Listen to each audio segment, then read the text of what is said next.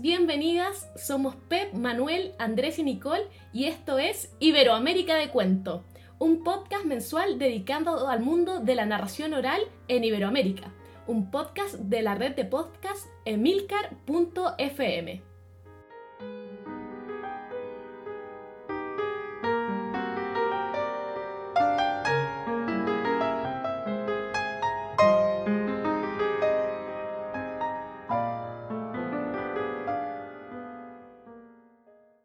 En cuanto dieron la luz verde, Lidia Beatriz comenzó a paso raudo a atravesar la calle antes que la luz cambiara en el semáforo.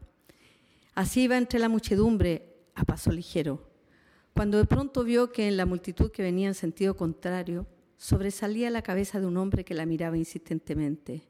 A ella le extrañó y empezó a mirarlo también con curiosidad. El hombre desvió la mirada hacia otro lado. Pero cuando la muchedumbre que venía en un sentido la multitud que iba en el otro se cruzaron justo en medio de la avenida, Lidia Beatriz volteó para mirar a aquel hombre por la espalda. Y claro, cuando notó su forma de caminar, sus espaldas anchas, su cabeza, lo recordó. Era su ex marido. Y recién entonces Lidia Beatriz, después de 20 años, se dio cuenta de que lo que se había prometido lo había logrado. De verdad, lo había olvidado.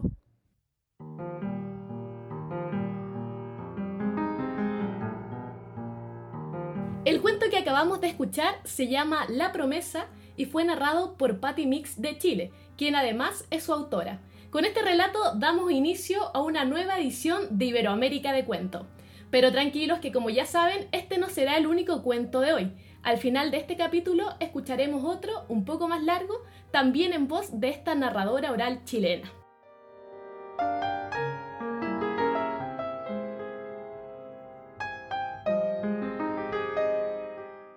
Este es nuestro tercer podcast y queremos comenzar contándoles que estamos muy felices de la recepción del público y de todas las nuevas escuchas que se han ido generando. Gracias por cada uno de sus comentarios en redes sociales y también por las recomendaciones que se han ido transmitiendo de boca en boca. Esperamos seguir acompañándolos por muchas ediciones más y para continuar vamos a leer algunos de los mensajes que nos han ido llegando. Stevie Mínguez nos escribe, este fin de semana he hecho una escapada a Bilbao, han sido en total unas 7 horas de coche que se me han pasado volando gracias a los podcasts de Iberoamérica de Cuento un auténtico disfrute. Muchas gracias Nicole, Andrés, Manuel y Pep por ser tan generosos. Deseando oír el tercero. Muchas gracias a ti, Stevie. María Luisa de Francesco también nos escribió, lindo espacio para compartir de los que andamos de cuento en cuento.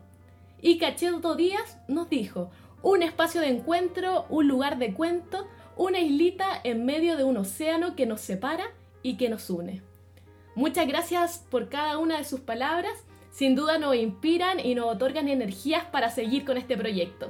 Al final del programa les recordaremos todas nuestras redes para que puedan contactarnos, también enviarnos sus comentarios y sugerirnos temas y entrevistas. ¿Cómo están ustedes, Manuel, Andrés, Pep? ¿Nos podrían contar qué novedades nos traen para hoy? Hola Nicole, hola Andrés, hola Pep, pues eh, muy bien, estoy fantásticamente desde Alcalá de Henares para todo este Iberoamérica de cuento. Eh, pues traigo los espacios de cuento. Espacios de cuento, hablaremos de un patrimonio de cuento, del cuentantón y del Ávila de cuento. Hola a todos, por aquí Andrés, al lado de Nicole en Santiago de Chile, ya comenzando el veranito con mucho calor. Eh, y lo que yo les traigo hoy día va a ser eh, una pequeña entrevista a J. Villaza, cuentero colombiano, con el que hablamos de formación eh, en narración oral y también eh, los cuentos que nos trajo Patty Mix y les voy a contar un poquito más de ella al final de este programa. Hola a todos y a todas. Hola Nicole, Andrés, hola Manuel. Aquí Pep, en esta ocasión desde Zaragoza, desde un hotel. Me habéis pillado trabajando hoy el día de la grabación, pero bueno, mira, me, he organizado y hoy os traigo una conversación con Ana Garralón, crítica y estudiosa, para espacios eh, fuera de, de, escena, para el cuento en otros ámbitos y bueno, también una breve crónica mm, que no la he hecho yo, pero que sí que me he encargado de que estuviera para el programa de una cosa fantástica que yo no quiero adelantar nada, pero en la que un montón de niños y niñas estuvieron reclamando, pidiendo que se les contaran cuentos. Bueno, sin duda, hoy se nos viene un programa estupendo, lleno de novedades y sorpresas. Y por mi parte, yo me encargué en esta ocasión de la entrevista en profundidad realizada al narrador argentino José Luis Gallego, más conocido como el mono cuentero. Él ha realizado un trabajo enfocado en llevar sus cuentos y talleres a espacios y contextos de marginalidad, como cárceles y también basurales. Así que ya no quiero hacer más preámbulos y los invito a escuchar la conversación.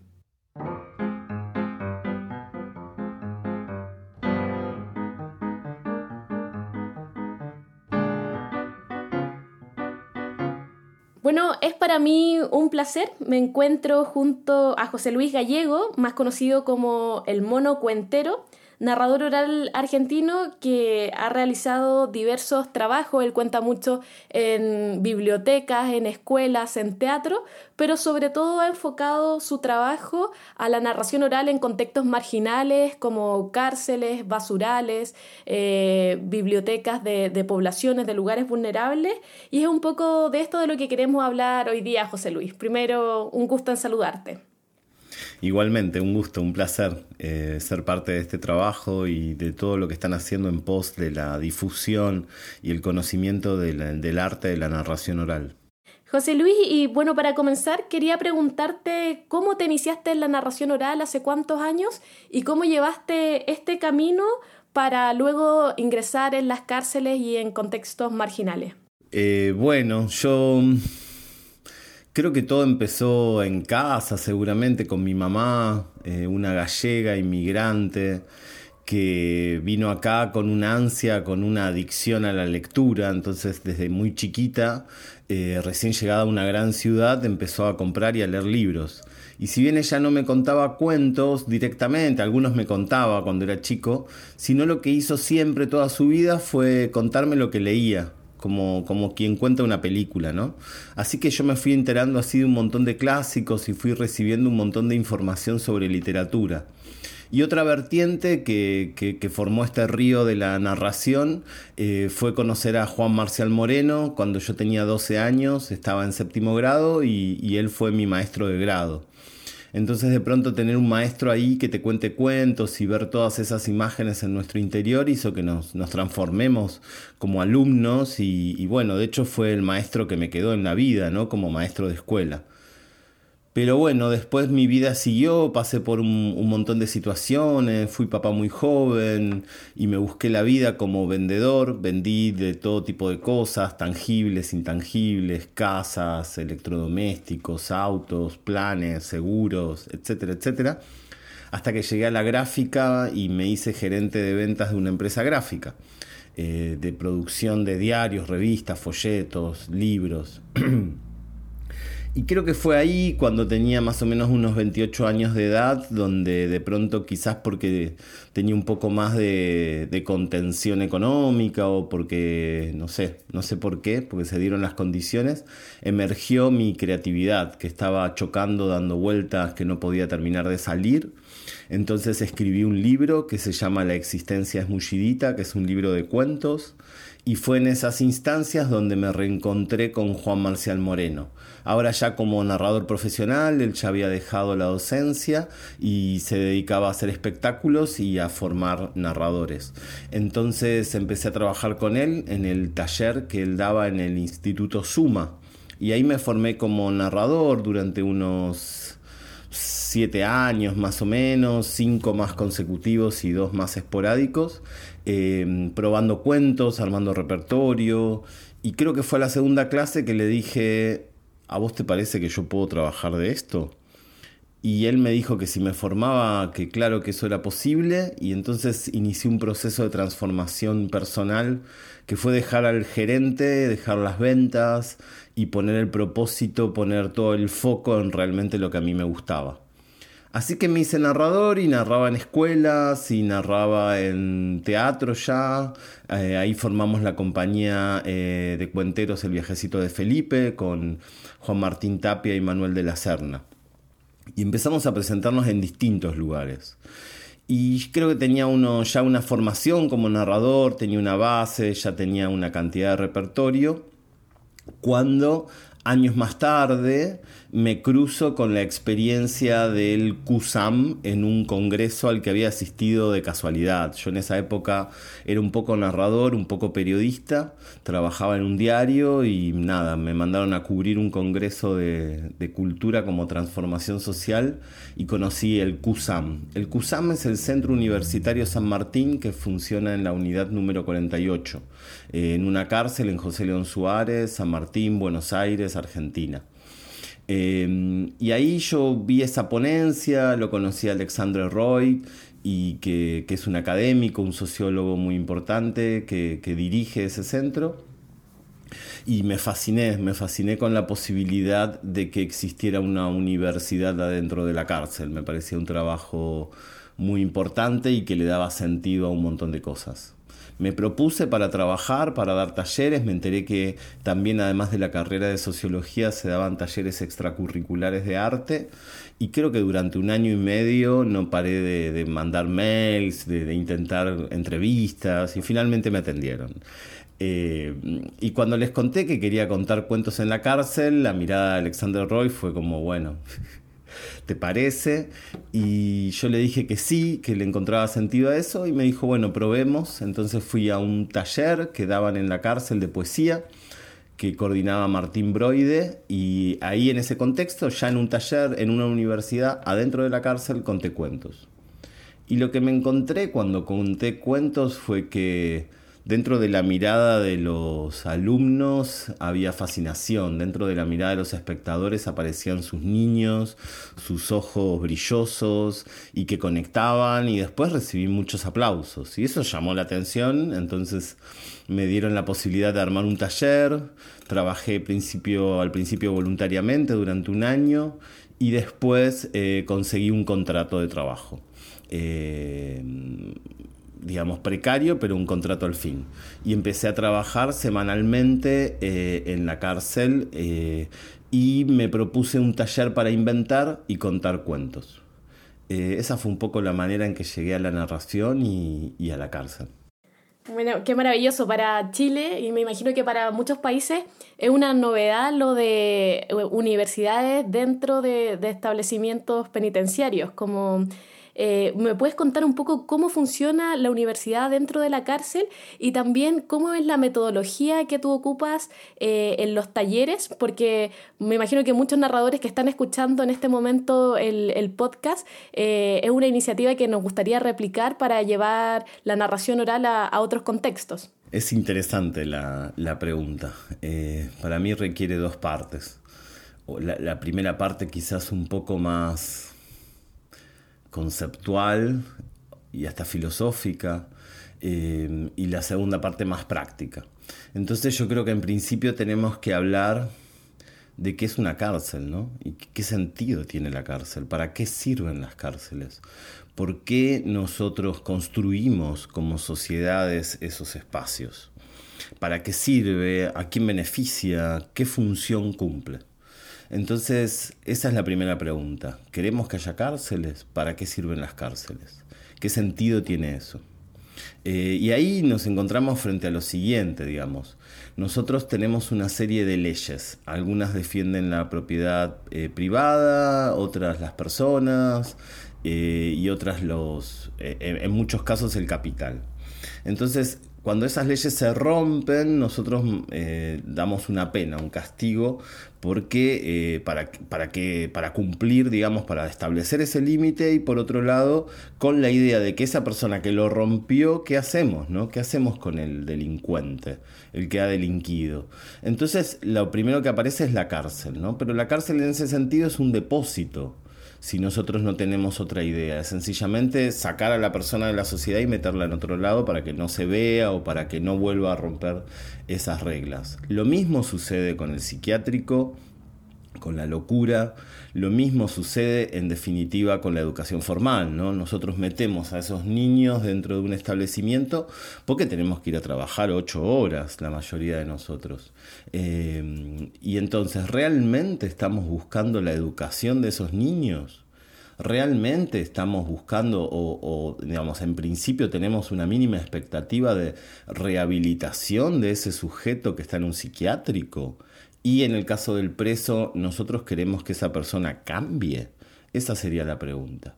Si nosotros queremos que la persona se rehabilite, tenga un proceso de resiliencia, que cambie, entonces este sistema no sirve, básicamente. Entonces la pregunta no es, eh, digamos, la más importante quizás no sea eh, que, cómo se logra una universidad en la cárcel o cómo funciona o, cómo surgió, sino la pregunta creo que de fondo sería por qué las cárceles no son universidades, por qué las cárceles no son escuelas que enseñen a las personas que de alguna manera no, no aprendieron. Y ahí hay una cuestión conceptual, que es decir, el preso es una mala persona que hay que eliminar.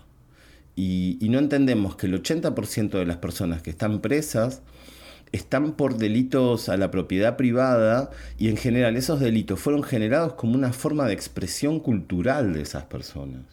Es decir, eh, nosotros mismos también como sociedad creamos un contexto donde hay sujetos que en determinado momento eligen un camino, pero en busca de una identidad que no está, que está vacía. Lo que quiero decir con esto es, Sería muy fácil para la sociedad, por lo menos en mi país, por lo menos en la provincia de Buenos Aires, evitar que los jóvenes caigan presos. Ese es un tema importantísimo. Entonces habría menos cárceles. En mi país cada día hay más cárceles. No hay más escuelas, no hay más hospitales, no hay más universidades, hay más cárceles. Las cárceles tienen número, cada vez tienen un número más alto, ya vamos por la no sé cuánto. Entonces, esa sería una pregunta. Eh, yo creo que las, las cárceles deberían ser espacios de rehabilitación donde no podemos meter a todos los delitos juntos, donde no todos tienen el mismo sistema de rehabilitación. No es lo mismo un pibe chorro, como le decimos acá, un pibe bueno, un pibe, digamos, que sale a robar eh, por primera vez o que tiene 16 años y encuentra en ese delito una especie de adrenalina, de placer loco que lo lleva en general a la muerte o a, la cárcel. Eh, entender que ese ese muchacho puede tener, o esa chica, puede tener otra, otro camino, ¿no? Pero hay que brindar esas posibilidades. Y en segundo lugar, entender, por ejemplo, que las estadísticas nos dicen que un 60% de los presos en Argentina eh, reinciden, vuelven a, robar después de la cárcel y en general cometen delitos más graves que los que habían cometido antes como si la cárcel fuera un, lugar de formación de delincuentes, en contraposición a un 2% de reincidencia en las personas que hacen estudios universitarios. Entonces no hay mucho más que pensar. Esa sería la primera parte de, de, mi respuesta, ¿no? Pensar un poco qué sentido tiene la cárcel y a quién le sirve. La persona va a salir más criminal seguramente si no era asesino se va a convertir en uno porque para sobrevivir en la cárcel eh, hay que aprender eso. Y, esa persona va a volver a cometer delitos, va a volver a generar inseguridad. Entonces, eso no le conviene. Primero al preso, que está viviendo una vida que, es, que por más que uno diga, uh, este es malo, mejor que se muera, él vive en un infierno. Eh, y con esto no me quiero compadecer, decir, ah, pobrecito. No, está bien, está pagando una condena por lo que hizo, pero eso que hizo no es parte de su conciencia, no es parte de su identidad. Y en todo caso es una identidad de cartón, una identidad de cartapesta, ¿no? Ahí no está el individuo. Eh, entonces, ¿a quién le convienen las cárceles? Y las cárceles le conviene al sistema judicial que cobra una cantidad de dinero del Estado para mantener a los presos y los mantiene con muy poco, con lo cual ya genera una utilidad, con todos los gastos administrativos que implica una cárcel y todo el sistema de fraudulencia en eso y de corrupción, y también porque las cárceles están privatizadas porque uno puede pagar, porque uno puede tener otra forma de, digamos, de, cuando digo privatizadas me refiero a privatizadas eh, en forma corrupta, ¿no? de, por abajo. Entonces todo tiene un precio y la cárcel es una ciudad donde se, puede conseguir todo lo que uno necesite. La cárcel está, es un lugar que está lleno de pobres. La gente rica no va a la cárcel excepto que los medios de comunicación lo hayan dejado en una eh, situación eh, donde el dinero no puede solventar la libertad. Si no, las personas ricas no van a la cárcel. Todo tiene de alguna manera un sistema de arreglo. Es, en la comisaría es más barato y en el Poder Judicial es más caro, pero el arreglo está y en general eso sucede en toda Latinoamérica. Entonces, vuelvo a insistir, es qué sentido tiene la cárcel como sociedad, a quién le conviene. Si uno tiene dimensión de, cómo se inclina la balanza en favor de, del mal, de la tragedia que implica los sistemas carcelarios, donde hay personas asesinadas, donde hay un nivel de violencia, donde hay un nivel de vejámenes a los derechos humanos, si uno tiene idea de lo que pesa esa tragedia, creo que inevitablemente como individuo de una sociedad a mí me dan ganas de hacer algo, a mí me da la necesidad de hacer por lo menos un poco de peso frente a eso. No puedo pensar que manteniendo a mi familia, mirando la televisión, teniendo un trabajo, un auto y una mascota, eh, mi sueño americano está cumplido. El sueño americano es una tragedia. Y, y estas personas que están en las cárceles, en los psiquiátricos, hacinadas en poblaciones, esas personas son el envoltorio de un snack, de, un, digamos, de, un alimento que en realidad no alimenta, que es solamente glutamato sódico, que es solamente un estimulante de sabor, que nos estamos comiendo como sociedad pensando que, que ese sistema de consumo nos va a llevar a algún lugar. Creo que si tenés un poco de conciencia y ves eso, resulta inevitable pensar qué se puede hacer. Y ahí surge el propósito.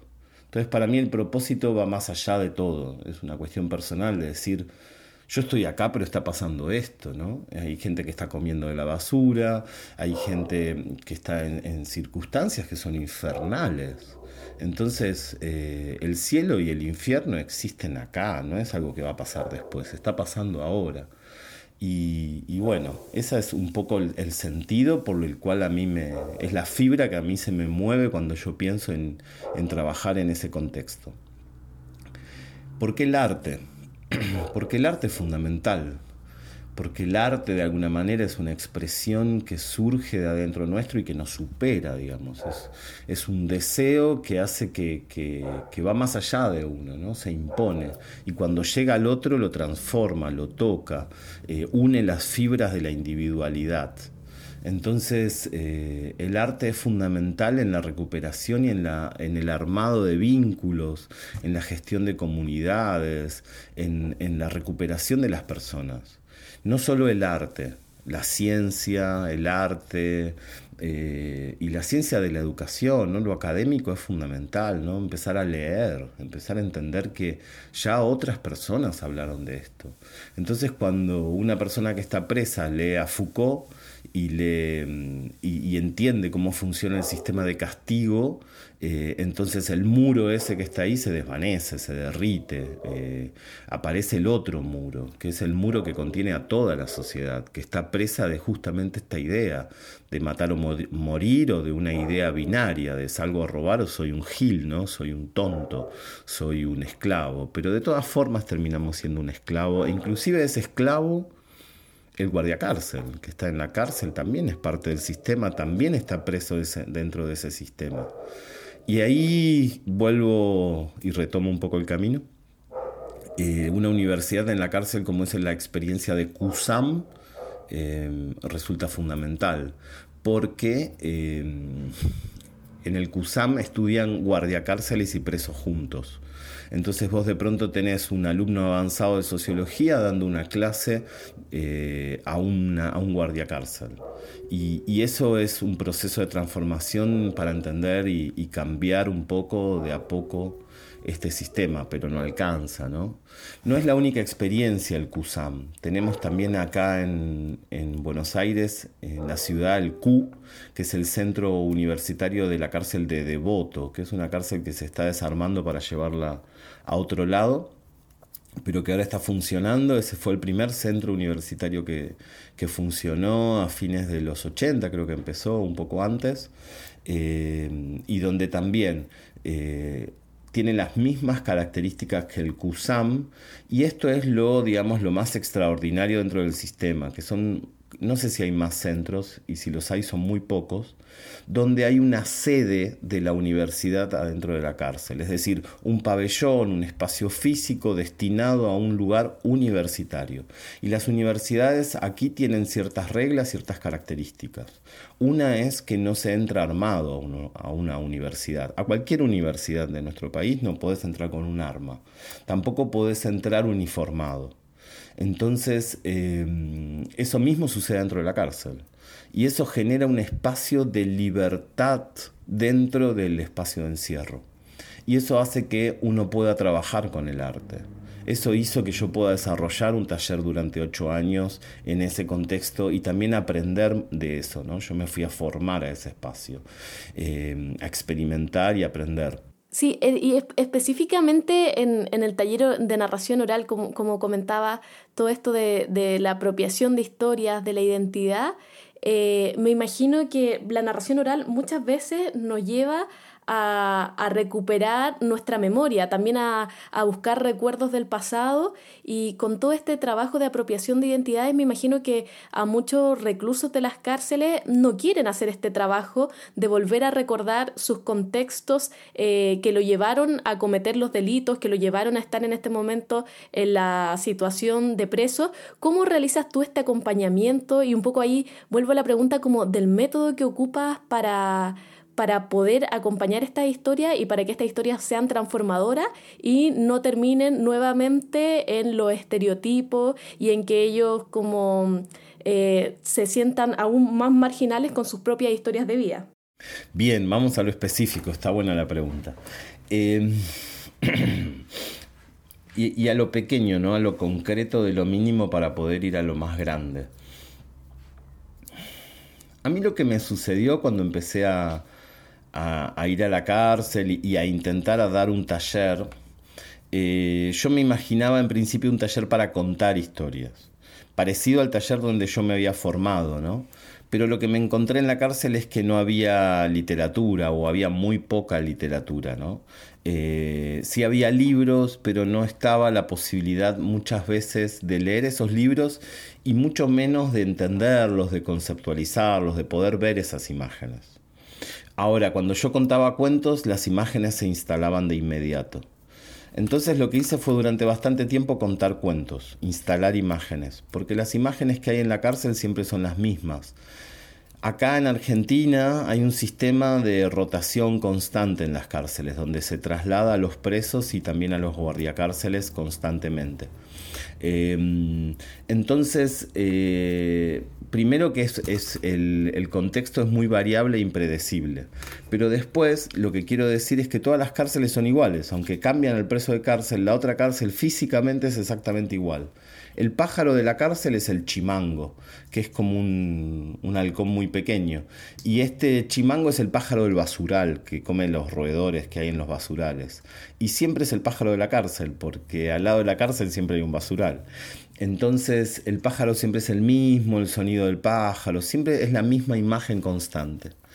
Eh, y, ahí instalar imágenes, llevar otros universos es fundamental. Se empieza a construir todo una multiplicidad de sentidos que era ausente, era como un sistema binario en general. Entonces, el método o, la forma de trabajo tiene que ver con eso ante todo, con entender que estamos trabajando en un sistema que está estandarizado, donde se ha perdido en general la individualidad y lo que aparece es más como una identidad eh, del delincuente, ¿no? como una identidad del, pibe chorro que... Eh, que está medio construida de historias que se repiten constantemente. La historia es en general la misma, es la historia del delito y con algunas cosas más o cosas menos eh, siempre es la misma. Entonces lo que yo me encontraba ahí es, primero, que yo ya, si yo llego a la cárcel y voy a trabajar con una persona que está presa, no era justamente el hecho de por qué estaba presa lo que a mí me interesaba sino qué podíamos hacer a partir de entonces. Entonces una de las primeras reglas con las que trabajo es no les pregunto a las personas por qué están presas. Eh, sencillamente trabajo con ellas porque están ahí y porque la educación es un derecho y porque creo en la rehabilitación de las personas. Entonces, lo que trataba era de alguna manera de cómo podía conectar con esa individualidad más allá de todo ese entramado, digamos, que nombré antes. Y lo que me encontré es que cuando nosotros volvíamos a la infancia, en ese niño eh, aparecía algo nuevo. Eh, justamente porque ese niño que vive adentro de cada uno de nosotros, que está ahí, que de alguna manera esas imágenes que vio siguen presentes y uno las recupera, uno se encuentra con el individuo. Ahí está la persona que original. Y esto es previo a la bifurcación de ese camino que te lleva al cielo o al infierno. ¿no? Y cuando trabajábamos desde ahí y agregábamos a eso Em, características que tienen que ver con el arte, estábamos formando cuentos. Por ejemplo, si nosotros trabajamos con una imagen que vemos desde niño como una foto del pasado, donde estamos, no sé, con una tía eh, al lado de un, no sé, de, un gallinero eh, en el fondo de la casa, y yo puedo volver a, eso, a ver eso como lo veía cuando era niño, si a eso nosotros le agregamos un objeto mágico o le agregamos un principio, un desarrollo y un final, estamos transformando esa foto en un cuento. Y así nosotros empezamos a crear en forma oral, grabando las historias, desgrabándolas, buscando que el sujeto que estaba ahí preso, que las lea, eh, y si no sabía leer, que aprenda, que se alfabetice con su propia historia y después, a partir de eso, entonces ya generábamos un proceso que tenía que ver con la creación. Cuando la persona se encuentra creando y ve que es capaz de generar una obra, ya hay como una, un, primer escalón, hay como un primer cambio, hay como una primera epifanía. Eh, y ante todo la posibilidad de haber encontrado ese niño. Es muy fuerte volverse a encontrar desde, desde donde uno viene.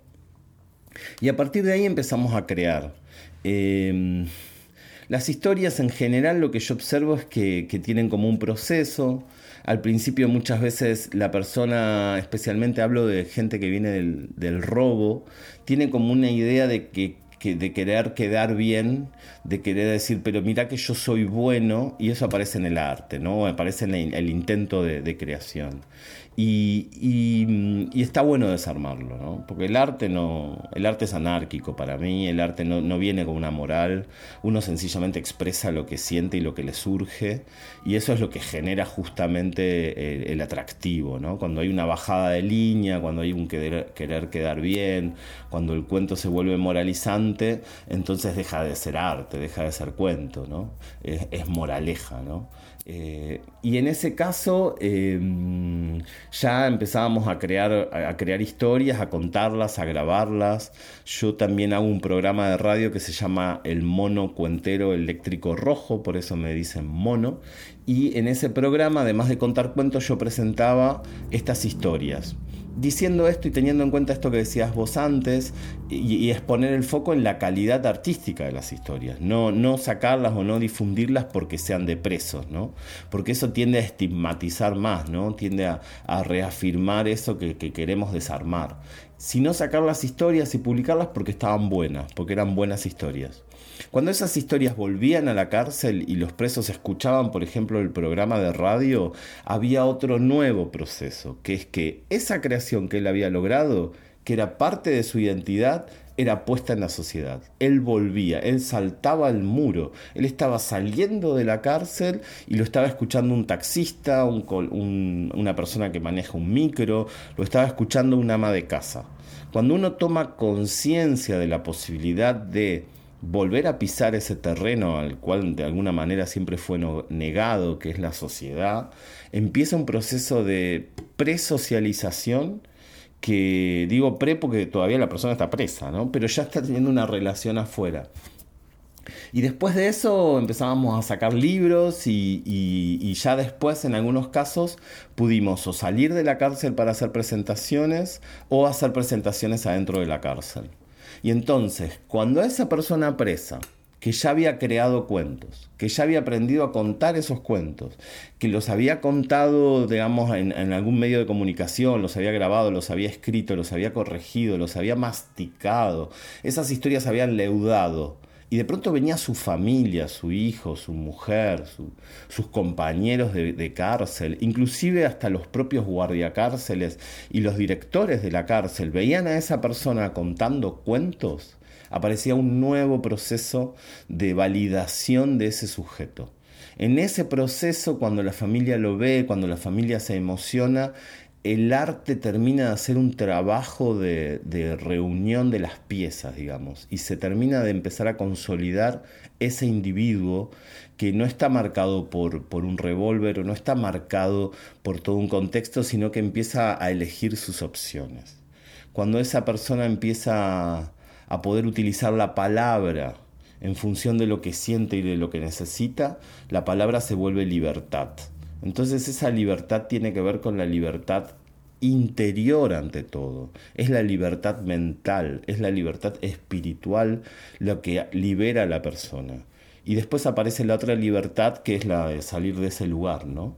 Y eso es un proceso y ese también no termina ahí, recién quizás ahí podemos decir que empieza porque empieza un proceso que no es resocialización, sino es un proceso de socialización, porque en general en esos casos no hubo sociedad.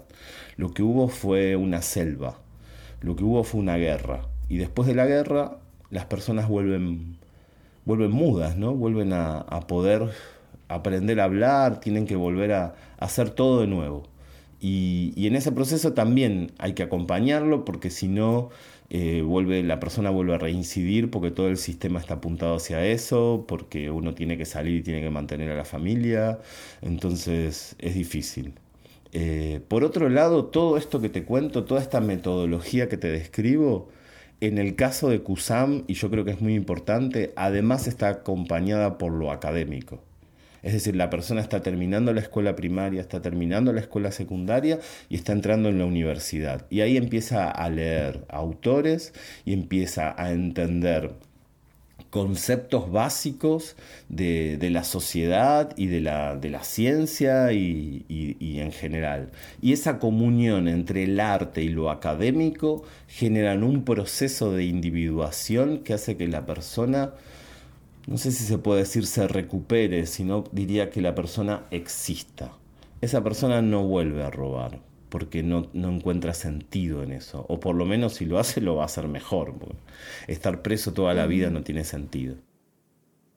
Bueno, me, parece completamente admirable, sobre todo cómo logras cruzar esa barrera de una narración oral instrumental, de poner la narración oral como una herramienta para la transformación social, para la rehabilitación, pero cruzando eso para que ellos mismos se, se vuelvan creadores de productos de calidad estética, de calidad artística, eh, como decía, saliendo para hacer funciones, que lo escuchen en, por la radio. Y eh, en esta misma línea te quería pedir si nos podías contar un poquito de la experiencia de Martín Bustamante.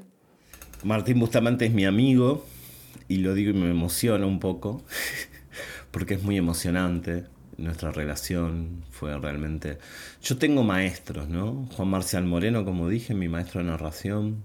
Martín Bustamante, eh, mi alumno y, maestro al mismo tiempo. Diego Tejerina, eh, Waldemar Cubillas eh, y tantos otros compañeros que me fueron mostrando, enseñando, abriendo los ojos de cómo trabajar con ellos mismos. Y en el caso de Martín, bueno, fue, fue muy interesante. Martín llegó un día al taller hace unos seis años eh, atrás. Eh, yo estaba, él, vino con 50 años, bien peinado, bien vestido, ¿no? Eh, con un cuaderno bajo el brazo, con la idea de, de, que era un taller de escritura, él quería escribir, él quería salir de la cárcel, llevaba 16 años preso, se daba cuenta que el muro era muy alto y que no lo iba a poder saltar, que se estaba engañando él mismo si quería escapar, porque no se puede escapar de la cárcel, eh, y entonces había decidido estudiar, esa fue la verdad, eh, y así llegó al taller de arte. Entonces cuando le, conté cuentos, Eh, hicimos varios ejercicios ahí de visualización, de empezar a trabajar con las imágenes y eso. Él se fue en silencio, ¿no? Callado. Eh, y cuando volvió a la clase siguiente venía como bastante fascinado y me contó que, que él se había dado cuenta que nunca le habían contado un cuento. Eh, que nadie nunca le había contado un cuento, que él nunca había pasado por esa experiencia y que él nunca lo, que él nunca lo había hecho con otros, que no le había contado nunca un cuento a su hija y que justo esa semana había venido su hija a visita y él le había contado una historia, ¿no?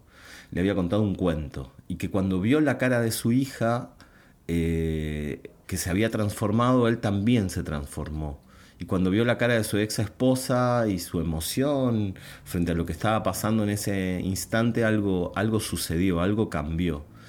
Y, y marco esto como una anécdota, pero también poniendo foco en la metodología en que fue esas cosas pequeñas que parecen insignificantes las que generan como costuras, pequeñas costuras del alma que hacen que el tejido se vuelva a unir, que todo se vuelva a remendar de alguna manera.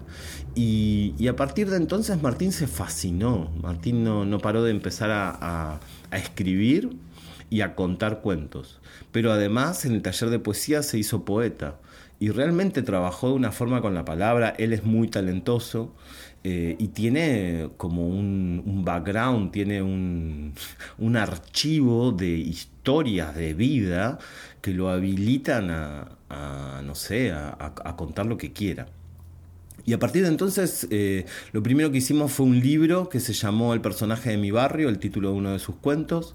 Eh, los cuentos estaban en proceso, el artista estaba en proceso, pero esa fue la forma de Martín cuando le dieron la libertad transitoria de no volver a robar, porque vos salís después de 16 años de condena un día en libertad por semana, sin una, sin una moneda, sin plata, con una familia y con toda una red de contactos que tiene que ver con el delito y que cuando saben que estás en la calle te van a buscar a decir, che, vamos a seguir con esto, ¿no? Pero lo más difícil es, ¿y cómo volvés esa noche a la cárcel? Después de 16 años te dejan salir un día y esa noche volvés. Entonces no es un sistema que tiende a la rehabilitación. En ese sentido, el libro de Martín bajo el brazo y salir a vender libros fue fundamental para él, primero para sacar un mango para poder estar, para poder vivir y después para no para tener una excusa para, para estar haciéndolo mientras y no estar haciendo otra cosa, ¿no? Porque el delito también tiene una forma de, adicción y que, que es muy compleja. Eh, y bueno, después Martín siguió escribiendo y sacó eh, su libro de poesía que se llama Agua Quemada, que hizo con, Cristina Domenech, que publicó la editorial La Más Médula, que es un libro hermoso de poesía, con una potencia eh, tremenda. Y ese libro lo presentó en la villa, en la población, una población que se llama La Cárcova, La Carcova, como el, pintor se llamaba La Cárcova, le pusieron ese nombre, pero nadie le dijo a, las personas dónde llevaba el tilde. Entonces en el barrio le dicen La Carcova, y es La Carcova. Así que la presentó en La Carcova, justamente en una biblioteca que había fundado un expreso, se llama Waldemar, que nombré antes, y ahí vino Coetzee, el premio Nobel de Literatura sudafricano, a acompañar a Martín en la presentación del libro. Y eso era parte de un entramado de contactos que fue surgiendo con la universidad, con la visita de él a la universidad, y, eso fue tremendo. En ese día estaba, había muchas personas, él presentando el libro, él puesto en otro lugar. Eh, y bueno, así siguió, no para, ahora sigue haciendo cosas, dar charlas, dar talleres, y Martín es un ejemplo de un proceso de transformación, de, de un estirpe de ladrones que ya tampoco hay, y de cómo las personas cambian, ¿no? Una vez, otro preso que, le dicen pólvora, eh, también un preso con muchos años en la cárcel, le dijo a Martín, eh, Martín, ponete las pilas, le dijo. Escritor es más que chorro, ¿no? Escritor es más que ladrón. Y, yo creo que hoy Martín es, una, es, mucho más que antes, es una, mejor versión de él mismo y eso fue gracias a él y a su proceso.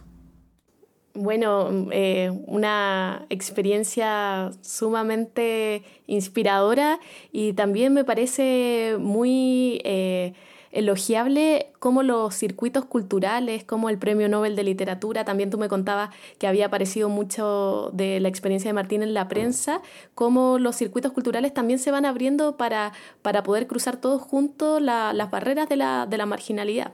Y bueno, ya, ya José Luis, debemos ir terminando con, con, la entrevista, aunque sé que podríamos conversar durante horas, pero te quiero agradecer profundamente por contarnos tu experiencia, por hacer este trabajo de forma tan seria, tan profesional.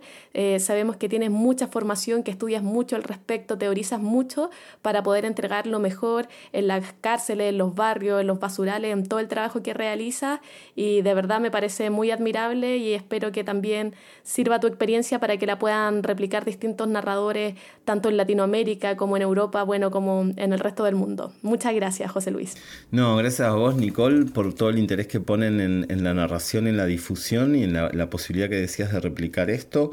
Como último mensaje a, a las narradoras, a los narradores, decirles que cuando te formás, cuando sos narrador, cuando empezás a trabajar en este arte, tenés una herramienta que es muy poderosa que aunque es como lleva una, una mínima cantidad de recursos, que, se puede llevar a cualquier lado, que parece que no es nada, es todo.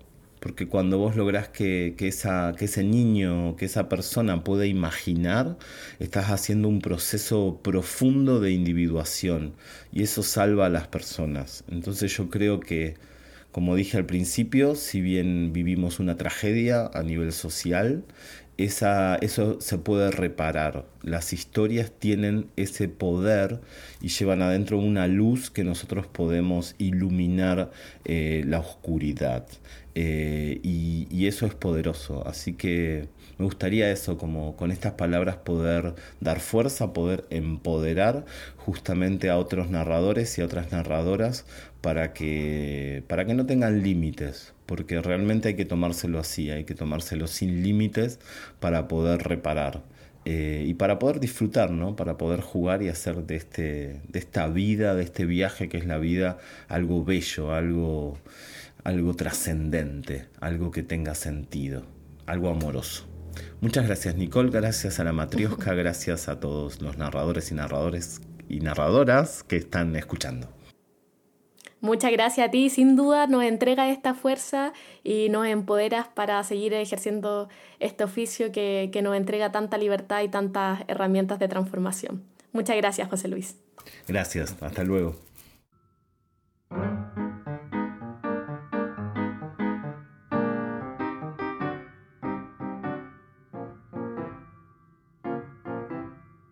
Bueno, sin duda el trabajo de José Luis es admirable y muy inspirador, sobre todo considerando el, profesionalismo y también la seriedad con la que se ha implicado en todos los recintos carcelarios. ¿Qué le ha parecido a ustedes?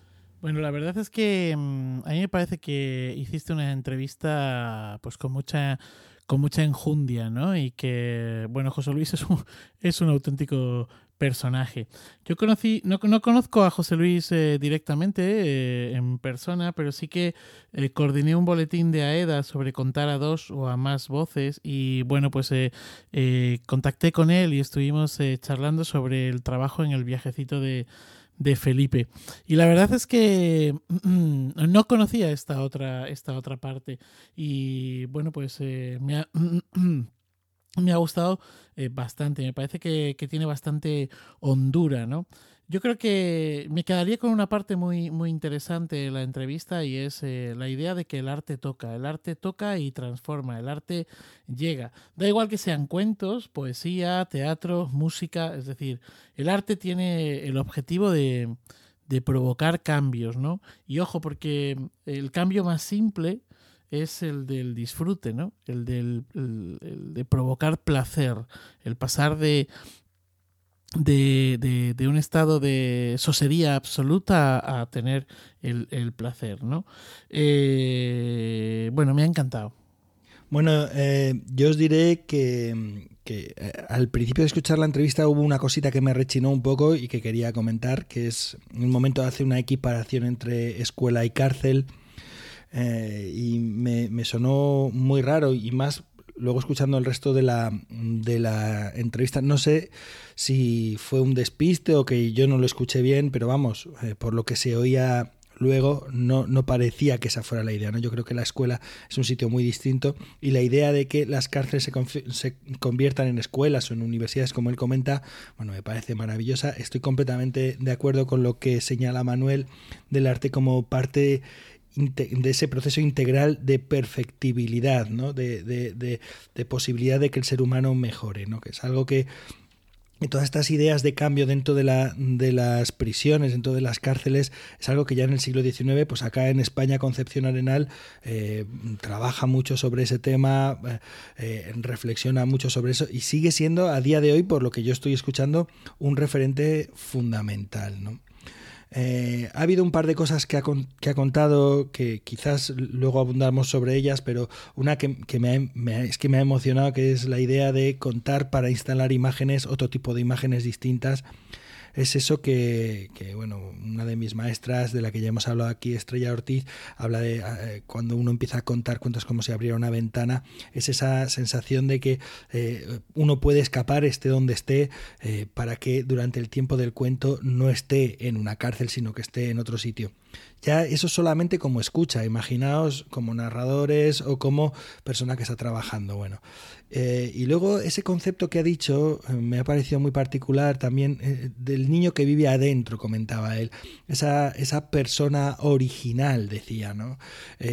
yo mm, soy un poco reticente a hablar del niño que llevamos dentro cuando estamos escuchando cuentos. Creo que no, no, no hay ningún niño dentro, sino que somos lo que hemos sido al menos lo que, lo que recordamos que hemos sido, pero esta idea que él plantea como de eh, lo puro, lo, el fundamento, la, base desde la que se edifica la persona eh, y con la que se puede trabajar a partir de los cuentos, es un, una cosa que me ha interesado bastante también. ¿eh? Bueno, pero seguiremos hablando. Os voy a dejar paso también para que comentéis vosotros porque en verdad ha sido una entrevista, como decía Manuel, bien enjundiosa. Sí, yo coincido con, con Pep y, en general cuando, cuando uno habla con gente que ha ido a cárcel a contar cuentos, eh, hay muchas anécdotas que, que, refieren a que la gente que escuchó después comenta, uy, cuando escuché el cuento fue como si saliera de este lugar, eh, como si hubiera habitado otro tiempo, otro espacio mientras escuché los cuentos. Entonces, eh, al menos yo tenía la idea como, bueno, de eso, que me parece maravilloso, que al, al, escuchar un cuento en la cárcel como que se puede salir. Eh, pero me llama mucho la atención el punto de José Luis, que no se refiere solamente a eso en la escucha, sino que en el contar. O sea, digamos que al hacer arte, en este caso eh, narración oral, eh, se, se, logra que él hablaba como de saltar el muro, o sea, esto muy bonito de que graban sus cuentos y a través de la radio llega a un taxista, por ejemplo, a una dueña de casa que está escuchando y digamos que el que está adentro ahora cruza el margen, que es un tema como que tiene muy, muy claro José Luis, eh, lo tuvimos nosotros eh, ahora en el Festival Chile Cuento, hizo talleres sobre eh, marginalidad eh, y sobre cómo en el fondo cruzar este margen. Entonces, eso me, me llamaba mucho la atención. Y lo otro que me gustó eh, fue esta idea, porque está, mm, puede, estar este problema como, del, como hay una víctima, una víctima del sistema o, o lo que sea que está dentro de una cárcel, que al hacer eh, un cuento, por ejemplo, escrito, contado, esté la idea como de la víctima, bueno, yo que hay acá y, y que haya o algo moralizante, pero aprendí que ahora...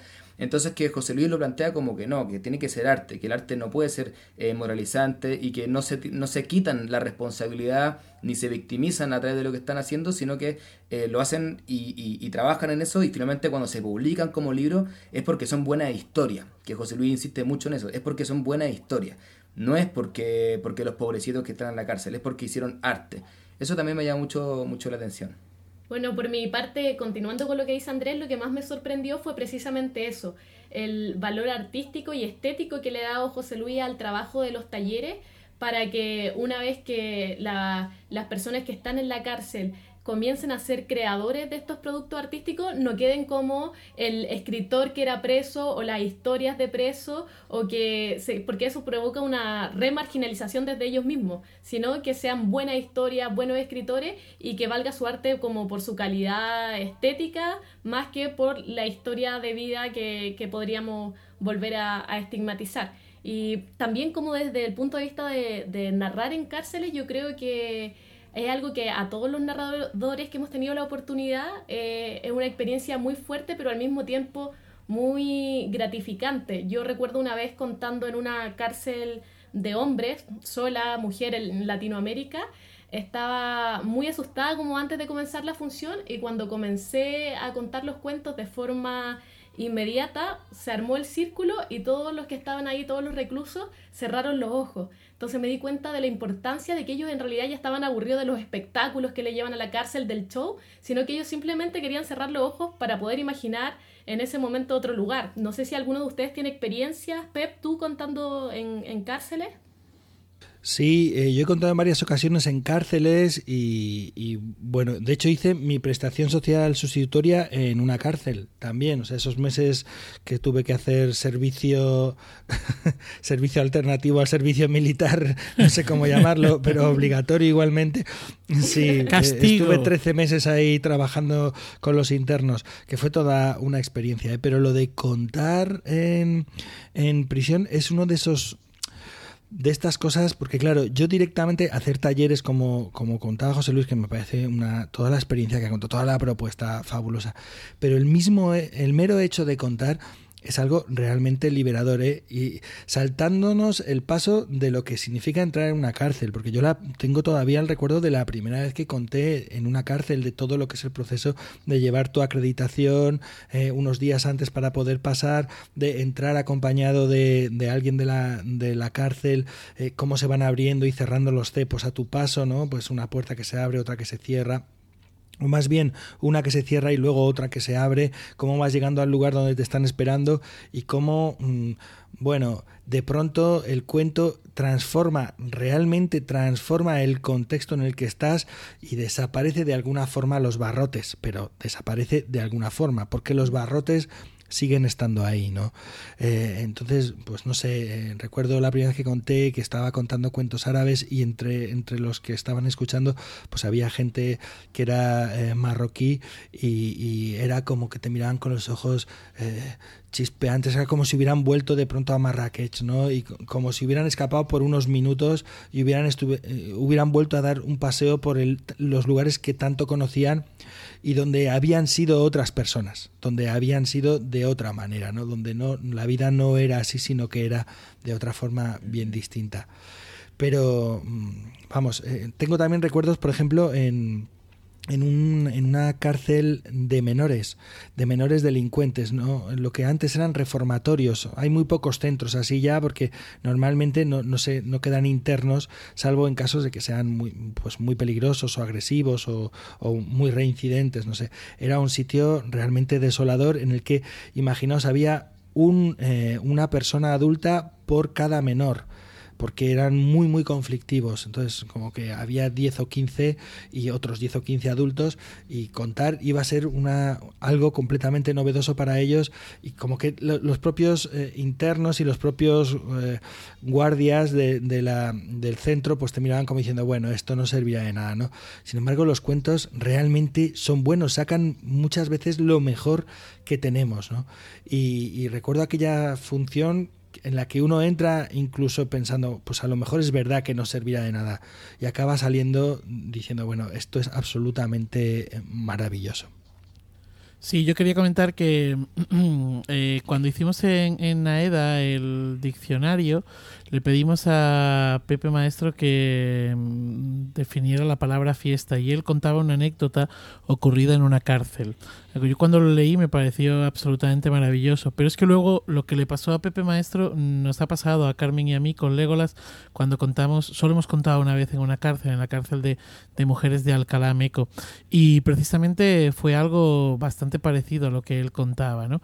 Y lo mejor, lo mejor de todo es cuando al terminar la función pues te dicen esas palabras de me ha gustado mucho, ha estado muy bien, lo he pasado muy bien, y hay alguien que te dice eh, me habéis abierto las rejas y he podido salir, ¿no? Eh, aquello te llega de una manera absolutamente brutal. Y, eh, cuando escuchaba la grabación de, de mm, José Luis, pues es que me, me, venía precisamente esa, esa imagen, ¿no? La idea de crear imágenes que, que permiten salir de allí. Pero es que pensad solamente en la risa. Recuerdo una vez, es que ahora me he acordado, escuchándote, Manuel, eh, que me, al salir, al terminar una, una, sesión de cuentos, me dijo un interno se acerca y me dice, mira, has hecho que me riera un rato y tú no sabes lo difícil que reírse aquí dentro o el tiempo, ¿no? Que llevo sin reír aquí dentro. Es una cosa que dices, pues algo cambia, algo se rompe cuando están ocurriendo los cuentos. Sí, mira, al hace un tiempo estoy eh, recogiendo anécdotas de narradores eh, de distintas partes del mundo eh, con la idea de hacer algún libro que recoja toda esa experiencia y lo que quería comentar es que creo que más del 50% de las anécdotas que me han llegado tienen que ver con, con reacciones del público en espacios como cárceles o como estos lugares como el que comentabas Pep, institutos, reformatorios. O sea que, em, que la reacción del público, eh, la narración siempre tiene cosas eh, divertidas, eh, sorprendentes, pero que en estos espacios donde hay menos libertad, como que el cuento, que es libre por naturaleza, tuviera un efecto todavía mayor. De hecho, he tenido que, seleccionar y algunas muy buenas anécdotas ya no creo que no van a poder estar en el libro porque ya si no sería como un libro sobre anécdotas de narración en cárcel y tampoco es la idea. Pero es impresionante lo que va pasando que, eh, que cuando alguien le pregunta, oye, ¿tiene alguna anécdota de narración? Dicen, ah, bueno, sí, una vez que fue a la cárcel. Es como lo primero que aparece. Eso también me llama harto la, atención. Bueno, sin duda me, me, parece que es un tema de, del que nos podríamos eh, quedar conversando durante horas, sobre todo porque yo creo que la cárcel es la muestra más clara que del cuento como un espacio de libertad y quizás por eso a los narradores de primera se nos viene cuando nos piden una anécdota la cárcel porque es donde vemos el cuento más libre y más liberador al mismo tiempo. Eh, pero debemos continuar y debemos darle paso a la sección espacios de cuento.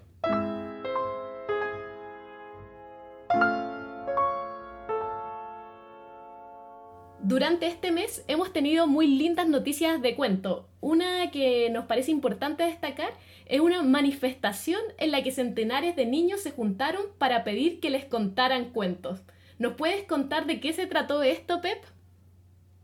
Uy, sí, e, esto de verdad ha sido una noticia que se ha movido mucho en redes en el ámbito de la narración. Imaginaos en Cantabria, que es una comunidad al norte de la península, aquí en España, eh, hay un montón de bibliotecas y de bibliotecarias extraordinarias que hacen unos trabajos fantásticos. Y entre todas estas bibliotecas y bibliotecarias está eh, la Biblioteca de los Corrales de Buelna, con Ana Ara a la cabeza, esta bibliotecaria entusiasta que programa de forma habitual narracional, hace un montón de actividades, en general el municipio, un municipio de 10.500 habitantes más o menos. ¿no?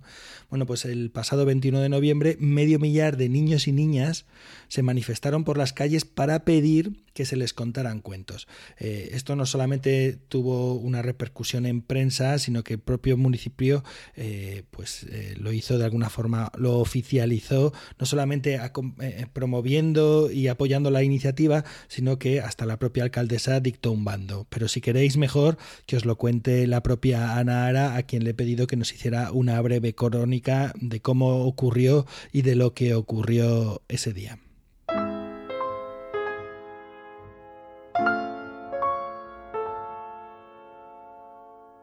El día 21 de noviembre eh, se realizó en un pueblo de Cantabria de 11.000 habitantes llamado Los Corrales de Huelna una manifestación muy peculiar y muy emotiva para los que tuvimos la suerte de estar allí, porque casi 500 niños y niñas de entre 2 y 8 años salieron a la calle para reivindicar su derecho a escuchar cuentos.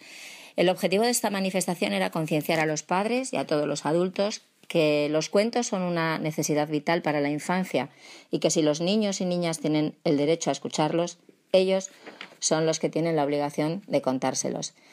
Esta idea que tengo desde hace mucho tiempo en mi cabeza va cobrando cada vez más fuerza porque en las visitas escolares que recibimos en la biblioteca, que son muchas, y en las sesiones que programamos con narradores orales, pues me doy cuenta de que a la mayoría de los niños y de las niñas no les cuentan en sus casas cuentos y que se está perdiendo la capacidad de la escucha. Muchos pequeños me dicen que se duermen con la tablet o con el móvil y la verdad es que me produce mucha tristeza.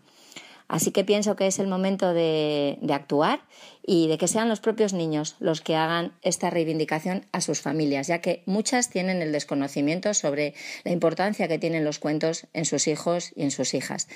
En un principio me daba un poco de pudor contar esta idea, así que la fui lanzando a algunos maestros, algunas maestras, algunas madres, y como a todos les parecía una preciosa idea, eh, un día se lo dije al concejal de Cultura, Roberto del Val, al que por suerte también le pareció una propuesta muy bonita. Eh, así que nos pusimos manos a la obra. El concejal se reunió con los directores de los cuatro colegios que hay en los corrales, tres grandes y una escuela unitaria, que también recibieron bien la idea, solo que nos dijeron que en vez de hacerla en abril, como nosotros queríamos, coincidiendo con el Día del Libro, fuese ya en noviembre. Personalmente hablé con los coordinadores de educación infantil de los tres colegios, más de las dos unitarias, escuelas unitarias, una que hay en Corrales, que tiene 20 niños, y otra escuela que solo tiene seis niños, que está en un pueblecito cercano a los Corrales y que, aunque no pertenece al ayuntamiento, siempre vienen de visita a nuestra biblioteca. Eh, hablé también con los coordinadores del primer ciclo de primaria porque salvo el Colegio La Salle, que decidió que solo sacaría a los alumnos de infantil, al resto les pareció bien que lo hicieran también los niños de 6 a 8 años. Así que con muchísima pasión les transmitimos a los maestros y a las maestras nuestra idea, nuestros objetivos, les propusimos que ese día hicieran ruido, que motivaran a los niños, que usaran megáfonos, silbatos, que llevaran pancartas y también les proporcionamos desde la biblioteca frases que los niños eh, llevaban y coreaban. El título Contadnos cuentos por favor es el mismo que el de una exposición de fotografías de niños y niñas de cuatro años cuyo autor es el escritor, narrador y promotor de la lectura asturiano Paco Abril, porque además esa preciosa exposición la tuvimos en nuestra biblioteca durante el mes de abril de este año y nos pareció un título que encajaba a las mil maravillas de un título precioso. Así que, eh, mm, bueno, pedimos permiso a Paco para utilizarlo, quien nos lo dio, pues encantado. Así que bajo ese lema, contadnos cuentos por favor, hicimos pancartas y también unos pañuelos que todos los niños y niñas llevaban ese día en el cuello. Hubo, mm, hubo, que hablar también con los operarios municipales porque había que instalar sonido en la plaza eh, donde se iban a reunir, hablar con la policía local que cortó varias calles de los corrales y que iban delante de la manifestación, pegamos carteles por el pueblo y llegó el día el día 21 de noviembre. Eh, la verdad es que lo tuvimos que atrasar un día porque, porque llovía el día 20, que era cuando realmente queríamos hacerlo porque es el Día de los Derechos de la Infancia. Pero bueno, lo hicimos el día 21 a las 10 de la mañana. Eh, los, todos los colegios salían con los niños, con las pancartas y cruzaban eh, la avenida principal del pueblo gritando queremos cuentos, queremos cuentos. La gente, lógicamente, con la policía delante, al verlos pasar, se asomaba por las ventanas, salía de los comercios. Y, por el otro lado del pueblo, también cerca de 200 niños se manifestaban haciendo lo propio. Y al final de, de los dos lados llegaron todos a las diez y media de la mañana a la plaza que está enfrente de la biblioteca municipal y allí estaba esperando la alcaldesa Josefina González, quien leyó y decretó el bando Derechos de los Niños a escuchar cuentos. Esta Declaración Universal de los Derechos de los Niños existe desde los años 70 en Venezuela, como sabéis, y la Red Internacional de Cuentacuentos lo ha recopilado. Eh, así que con ese decálogo editamos unos carteles que se han pegado en distintos lugares de corrales y en los colegios y biblioteca. También estaba esperando allí un conocido y querido narrador eh, cántabro, Julián Moreno, que no solo contó cuentos al final de la manifestación y nos hizo pasar a todos un estupendo rato, sino que animó a todos los niños y niñas a gritar al unísono las frases que llevaban. Eh, un cuento al día nos llena de energía, un cuento al día nos da alegría. Eh, queremos cuentos, queremos cuentos, ni un día sin alimento, ni un día sin un cuento oír a todos esos pequeños gritar al unísono y también a los adultos que acompañaban, a maestros, a maestras, a padres, a madres, que todos estaban entregadísimos con la causa y, ver sus caras de felicidad, además, desde luego, ha sido una experiencia muy, muy emotiva y muy gratificante. Yo lo recuerdo y me emociono. Eh, la repercusión creo que ha sido importante. Eh, en el Facebook, desde luego, se ha compartido muchas veces, nos han dado ánimos. Eh, personalmente me han llamado muchos narradores y hay alguna bibliotecaria que ha, dicho que va a copiar la idea, incluso una chica bibliotecaria de Argentina que me ha dicho que, que lo va a hacer allí. Sé que un colegio de Cantabria también ha llevado a cabo una manifestación igual que la nuestra, allí en, el colegio. La repercusión mediática, bueno, pues aquí en Cantabria salió una página entera en el diario Montañés, que es el periódico de más, más leído de Cantabria, y por supuesto salió en la radio local Valle de Buelna FM y en Onda Cero Cantabria también se hicieron eco de la noticia. El resultado es positivo, muy positivo, porque desde ese día la biblioteca se llena de pequeños, con sus padres, con familias, que van allí un ratito a leer cuentos a los niños y luego a llevarse libros para leer en casa. Creo que hay mucho trabajo por hacer todavía, pero esto ha sido un toque de atención para muchos adultos y desde luego los niños y niñas de los corrales lo tienen claro y empujan a sus padres hacia la biblioteca y piden que les cuenten cuentos. Eh, todos los que hemos participado en esta actividad eh, queremos volverla a hacer el año que viene, el año próximo, implicando, si es posible, a más gente, a colegios de fuera de los corrales y a niños de más edades también.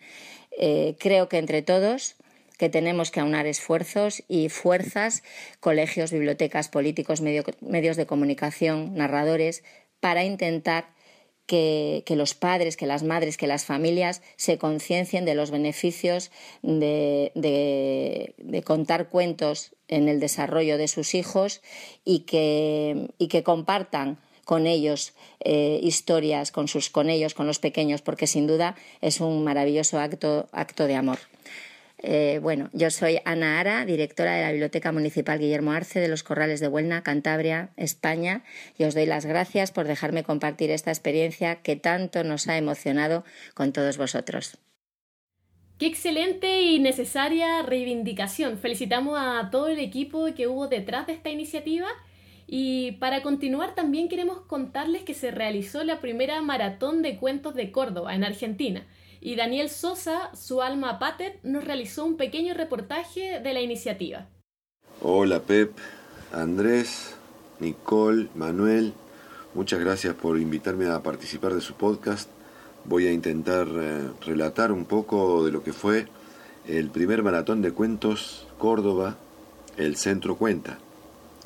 Todo empezó con, con la llegada de Pep a la Argentina hace unos años en donde tuve la, posibilidad de hacerlo venir a Córdoba y de recibirlo y de alojarlo en mi propia casa, lo cual me llevó a tener unas largas y profundas conversaciones. Cualquiera que conozca a Pep sabe de lo que hablo. Y durante esas conversaciones él me interiorizó de algunos de los detalles con respecto al maratón de los cuentos de Guadalajara, del cual yo tenía noticias, pero honestamente era incapaz de creerlas, ya que por aquí no, había nada parecido. Eh, pese a que la narración de cuentos en Argentina y en Córdoba puntualmente lleva en expansión unos 20 o 25 años, nunca se concretó un proyecto de semejante envergadura, así que era algo como increíble para, para mí y para mucha gente. Por eso eh, lo primero fue convencer a, los compañeros de que era posible, de que era viable hacer un maratón de 12 horas. Y bueno, me encontré con gente que al principio era tan incrédula como yo, ¿verdad? Pero luego fue tomando forma, se armó un equipo de, trabajo conformado por narradores de la ciudad o gente que vive en, en la ciudad de Córdoba. Y ese fue el punto de partida para el Centro Cuenta. Eh, luego gestionamos un lugar que debía tener las condiciones adecuadas, es decir, que fuera un espacio público para ser intervenido, pero que además pudiera tener la posibilidad de hacerlo bajo techo o al aire libre, de acuerdo a las condiciones climáticas que en, este, en esta época del año en Córdoba son muy inestables. Así que bueno, a partir de allí comenzamos a programar funciones durante el año que hicimos con el objetivo de eh, difundir el proyecto por un lado y de recaudar fondos para solventar los gastos que llevaba el proyecto, porque a partir de los anuncios de crisis y demás, estamos en un momento en el que la cultura desaparece de la agenda de los políticos y de los funcionarios. De hecho, el Ministerio de Cultura desapareció y se convirtió en una secretaría, así que fue bastante difícil conseguir apoyo desde los organismos oficiales. No obstante, una de las gestiones que hicimos dio su fruto y finalizando el año recibimos la buena noticia de que nos han, eh, nos han distinguido con una beca del Fondo Nacional de las Artes que permitió, por ejemplo, invertir un, dinero en publicidad eh, que por otro lado no hubiéramos podido conseguir. Finalmente llegó el día 23 de noviembre, viernes, a las 10 de la mañana empezamos a contar y a las 22 horas cerramos una jornada que fue una verdadera fiesta de la palabra dicha, una muestra que albergó a narradores amateurs, principiantes y profesionales. Tuvimos más de 80 narradores en escena y todo el tiempo fue un fluir de historias que realmente provocaban mucha emoción. Eh, recibimos solamente el agradecimiento de todos los que participaron, tanto escuchando como narrando los cuentos, que había narradores desde los 7 a los 70 años y de los oficios y profesiones más diversos. Eh, y por si fuera poco, nos dimos el lujo de cerrar el maratón con dos grandes de la palabra como son Claudio Ledesma y Ana Padovani, que fueron los padrinos del evento. Estamos muy felices por los resultados obtenidos, fue eh, realmente una, una jornada de excelencia, una gran fiesta de la palabra dicha. Y y creemos que se va a lograr una visibilización muy grande del movimiento de cuentacuentos, eh, pero además creemos que con este tipo de acciones también estamos contribuyendo a que de alguna manera la comunidad entienda que la cultura es un bien absoluto y que le pertenece al pueblo y no es algo relativo que, un funcionario de turno puede eh, administrar según le plazca o le convenga. Eh, así que bueno, ha sido un, una experiencia que nos ha dejado muchísimos aprendizajes y ya estamos con ganas de empezar a, programar la segunda parte que es eh, el maratón El Centro Cuenta 2019. Ya tenemos conversaciones hechas hacia las gestiones que encararemos el año próximo y bueno, los, los invitamos a todos a visitar nuestra página que es www.elcentrocuenta.com.ar para allí interiorizarse un poco de lo que fue el maratón y bueno, ya pronto iremos subiendo fotos y videos de lo que, de lo que fue, que realmente fue una gran fiesta y de la cual estamos realmente muy, muy orgullosos. Eh, creo que nada más tengo para contarles. Esto ha sido en mi relato espero que nos veamos pronto. Mi nombre es Daniel Sosa, desde Córdoba, Argentina. Les mando un abrazo grande y esperemos que los cuentos nos reúnan pronto. Muchas gracias. Maravilloso todo lo sucedido en Córdoba, sin duda un aporte para los espacios de cuento en América. También han sucedido muchas actividades de cuento en España durante este mes y Manuel será el encargado de ponernos al día. ¿Qué nos traes, Manuel? Bueno, pues es que el mes de diciembre corre que se las pela y ya hemos dicho adiós al Festival Internacional de los Hilos, del que hablamos en el podcast anterior. También hemos dicho adiós a una iniciativa que junto con Carmen Fernández y desde la compañía Legolas Colectivo Escénico hemos llevado a cabo en nuestra ciudad. Se trata de la celebración de la concesión del título Ciudad Patrimonio de la Humanidad por la UNESCO a, Alcalá de Henares. Y es que se cumplían 20 años de ello el pasado 2 de diciembre. Y para festejarlo se nos ocurrió, eh, siempre con el apoyo económico y el interés del Ayuntamiento y la Concejalía de Cultura de nuestra ciudad, realizar sesiones de cuentos en lugares del patrimonio artístico de la ciudad, donde probablemente nunca antes se, había se habían contado cuentos. La idea era mezclar el patrimonio material de la ciudad con el patrimonio inmaterial de la narración oral. Porque recordemos que en la Conferencia de Londres de 2013, la UNESCO decidió que la tradición oral era patrimonio inmaterial de la humanidad a conservar. Pues bien, eh, así lo hicimos. Se realizaron cuatro sesiones, cuentos de tradición oral en la capilla del oidor, donde recuerdo eh, que se encuentra la pila bautismal de Cervantes, porque les hablo desde Alcalá de Henares, cuna de Cervantes, a cargo, a cargo de Cristina Verbena. Cuentos sefardíes en el antiguo burgo de Santiuste, un espacio medieval que fueron eh, llevados a cabo por Carles García. Cuentos árabes en el Salón de Reyes del Palacete Laredo, un capricho neoárabe del siglo XIX eh, con Héctor Urien como narrador invitado. Y mitos. Mitos en, en la Casa de los Grifos, en el yacimiento romano de Complutum, con el compañero de este podcast, Pep Bruno. Oye, Pep, ya que estamos aquí así, eh, ¿qué te pareció la experiencia de contar en ese, en ese espacio? Hombre, pues muy emocionante poder contar en, un yacimiento romano entre, la, entre los vestigios, los restos de la Casa de los Grifos, que es uno de los mayores representantes de lo que son, por ejemplo, las pinturas murales eh, conservadas de, Roma. ¿no? Ahora te diré una cosa, Manuel, en confianza. ¿eh? El público lo pasó bien, yo disfruté mucho contando, la mitología estaba en su salsa, en su casa, pero pasé un frío pase un frío importante. Es que los yacimientos no tienen calefacción. bueno, eh, la verdad es que fue una experiencia bastante insólita y también bastante increíble. Y pedimos al público, grabamos al público, nos permitimos, nos atrevimos a grabar las impresiones del público que a continuación eh, pueden escuchar.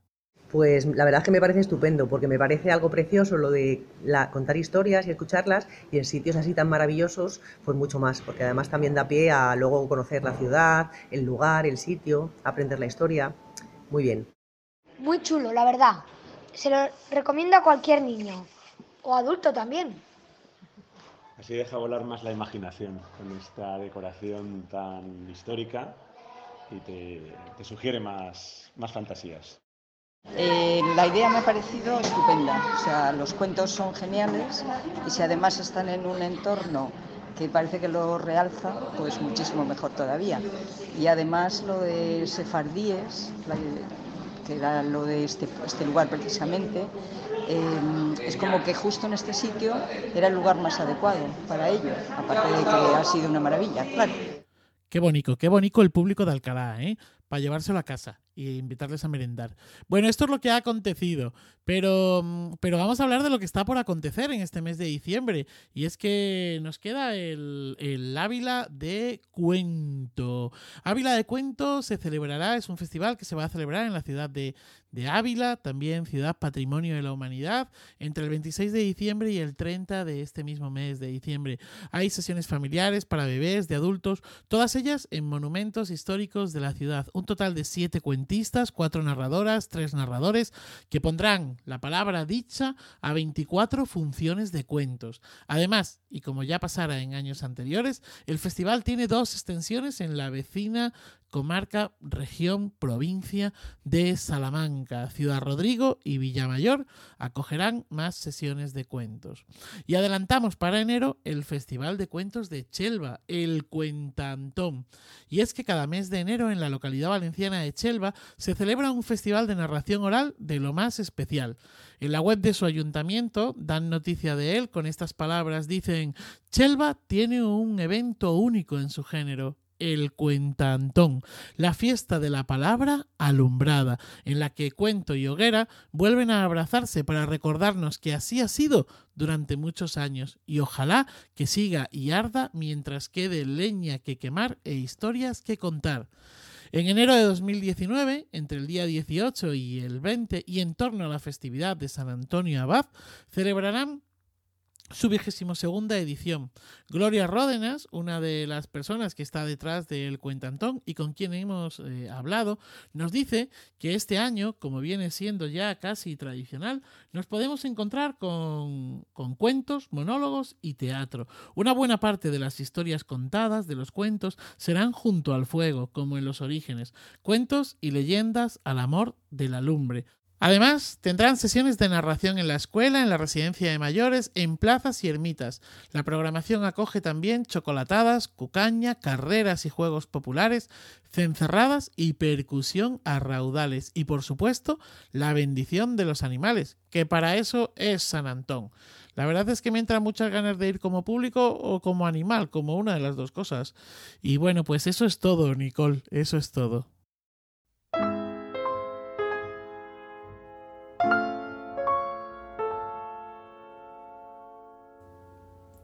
Continuaremos con nuestro espacio de conversatorio, hoy dedicado a la formación de narradores, un tema que, como sabemos, genera distintas opiniones y también apreciaciones. Y para ahondar más, Andrés conversó con el cuentero colombiano J. Villaza, director de la escuela Viva Palabra de Medellín.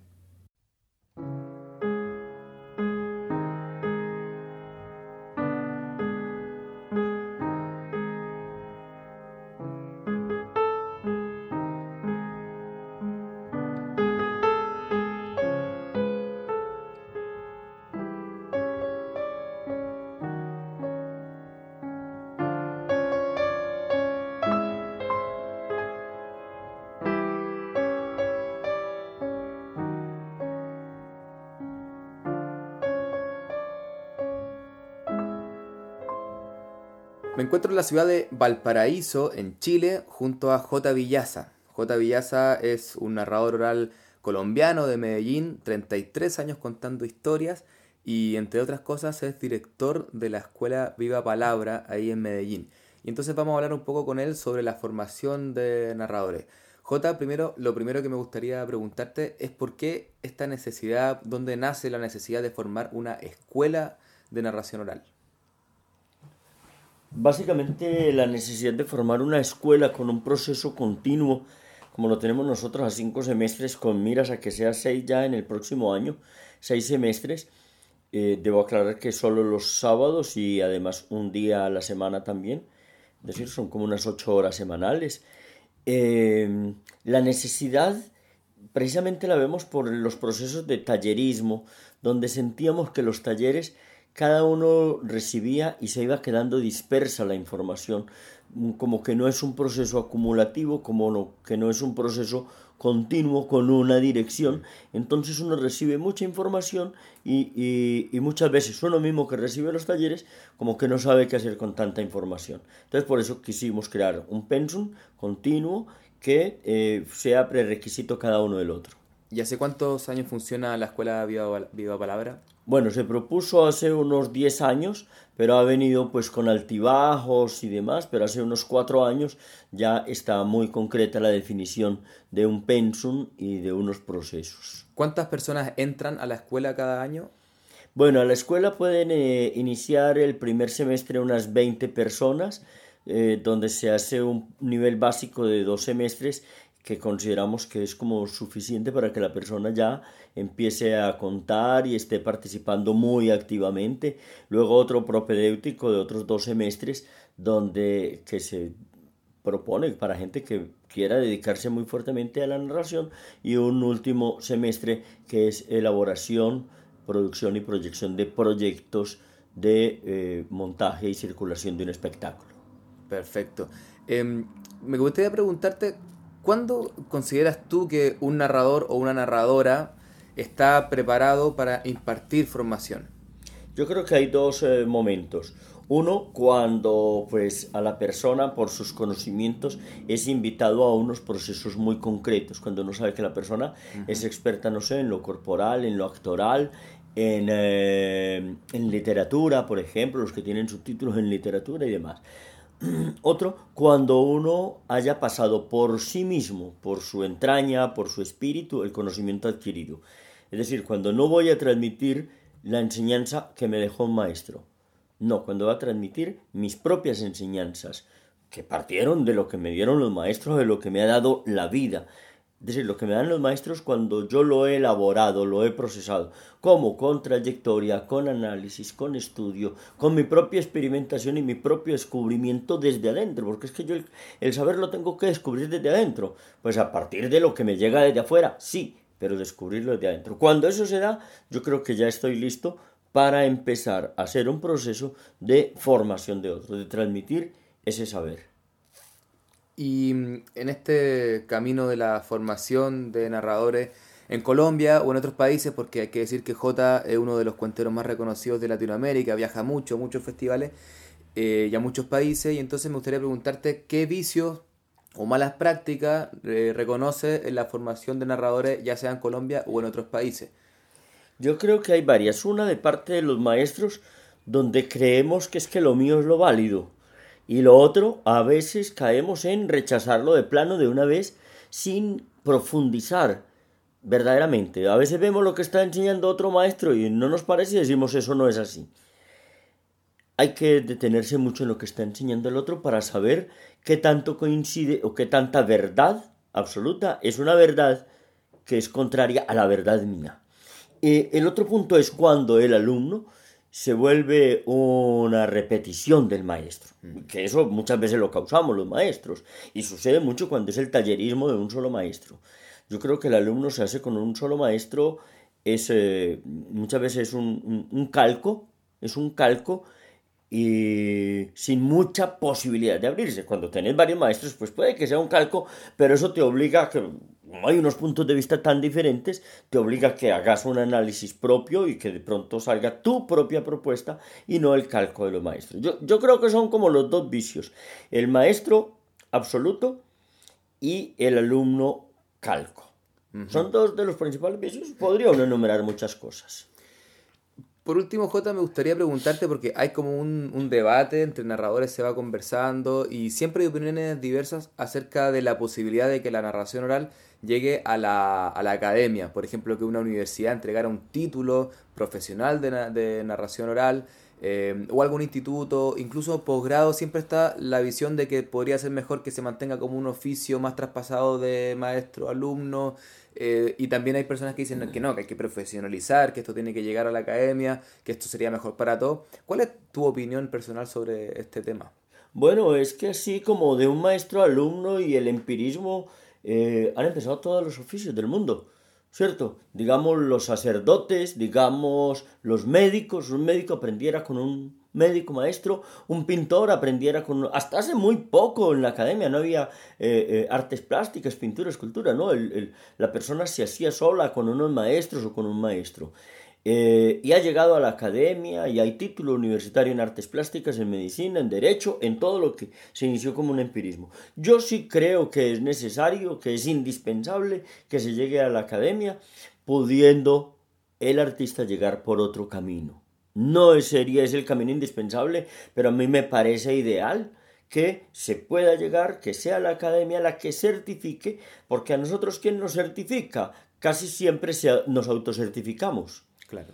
Todos nos autocertificamos y vemos unas personas con unas declaraciones titulares enormes y va uno a ver el ejercicio del oficio y dice, no, pero bueno, ¿y aquí qué pasa?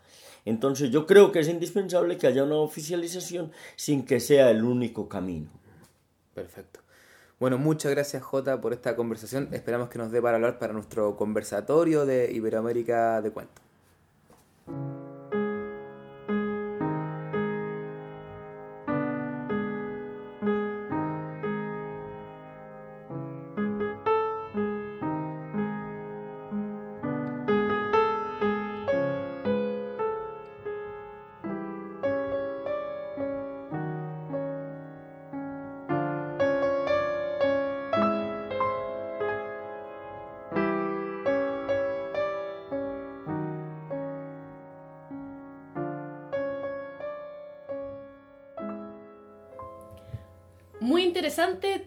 Conversado con J. Y siguiendo con el tema de formación y dando paso al conversatorio, ¿qué opinan ustedes? Bueno, eh, sí, estoy de acuerdo. Es un tema apasionante que genera eh, mucha controversia y también eh, que, del que hablamos habitualmente, pero estoy muy de acuerdo con algunas de las cosas que ha dicho J Eh, por, por, por, empezar, el tema de la necesidad de una formación continua y organizada. O sea, es necesario. De alguna manera tenemos que organizarnos.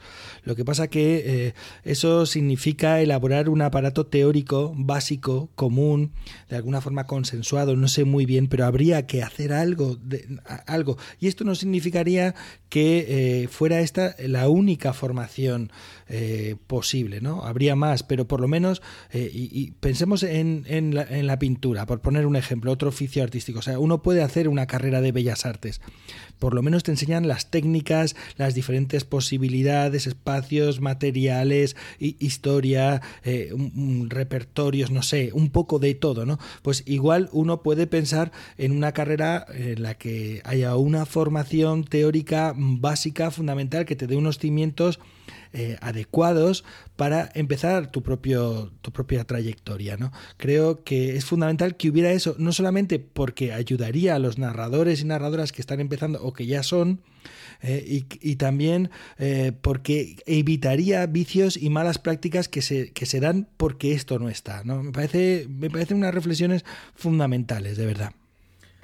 A mí me ocurre que, estando de acuerdo con eso, eh, creo que uno, el, principal peligro que, puede haber con la, con la formación más continua eh, o académica, que se lo preguntaba al final a J, tiene que ver como con el cartón, con el diploma. Porque a la hora de que una institución entregue un, cartón que diga narrador profesional o, o, que, o licenciado, no sé cómo sería en narración oral, digamos que diga estudió cinco años, eh, eso podría ser muy bueno o muy malo.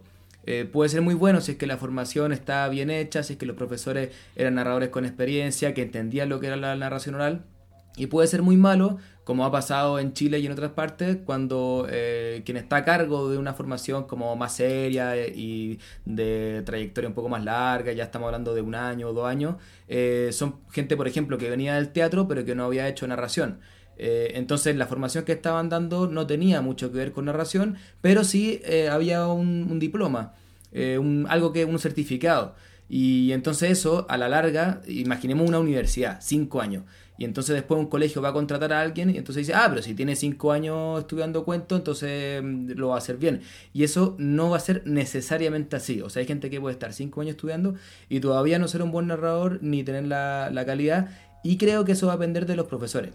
Yo hace poco hice un artículo sobre este tema y Héctor Urien eh, de España eh, comentaba que en el fondo ve difícil que haya una como academia encargada de hacer una, eh, una carrera de narración porque primero tiene que estar el corpus, el corpus teórico, un poco lo que decía Pep, y que ese corpus todavía se está construyendo como que todavía no hubiera eh, suficiente eh, masa teórica para comenzar un, proceso eh, académico largo. Sí, hay experiencias más, más breves, como fue este curso de la UNED este año, Pep, que tú estabas coordinando ahí, que son algo de tres días, muy positivo, pero quizá algo de varios años, a mí me entra un poco la duda. No sé qué, qué, qué opinan ustedes. Bueno, Andrés, no sé, yo, yo la verdad es que con el tema este del cartón que, que tú comentabas, ¿no? El tema del, del, título, la verdad es que tampoco veo eh, mayor problema. En el sentido de que aquí, por ejemplo, los estudios de teatro se hacen a través de escuelas privadas o a través de la RESAT. Eh, la Real Escuela eh, de Arte Dramático, la Real Escuela Española de Arte Dramático o algo así. Quiere decir que ahora mismo no, no me sale, no me sale el nombre correcto, ¿vale?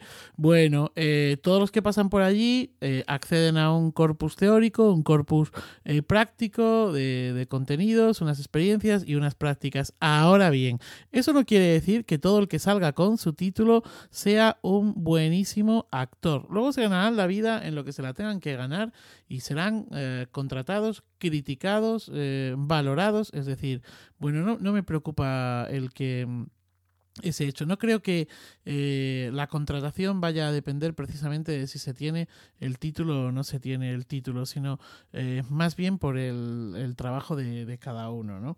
Eh, respecto a lo que plantea J, bueno, pues a mí es que mm, lo que me ha gustado es la, la, la, seriedad del planteamiento, ¿no? que también lo señalabais tanto tú, Andrés, como, como Pep.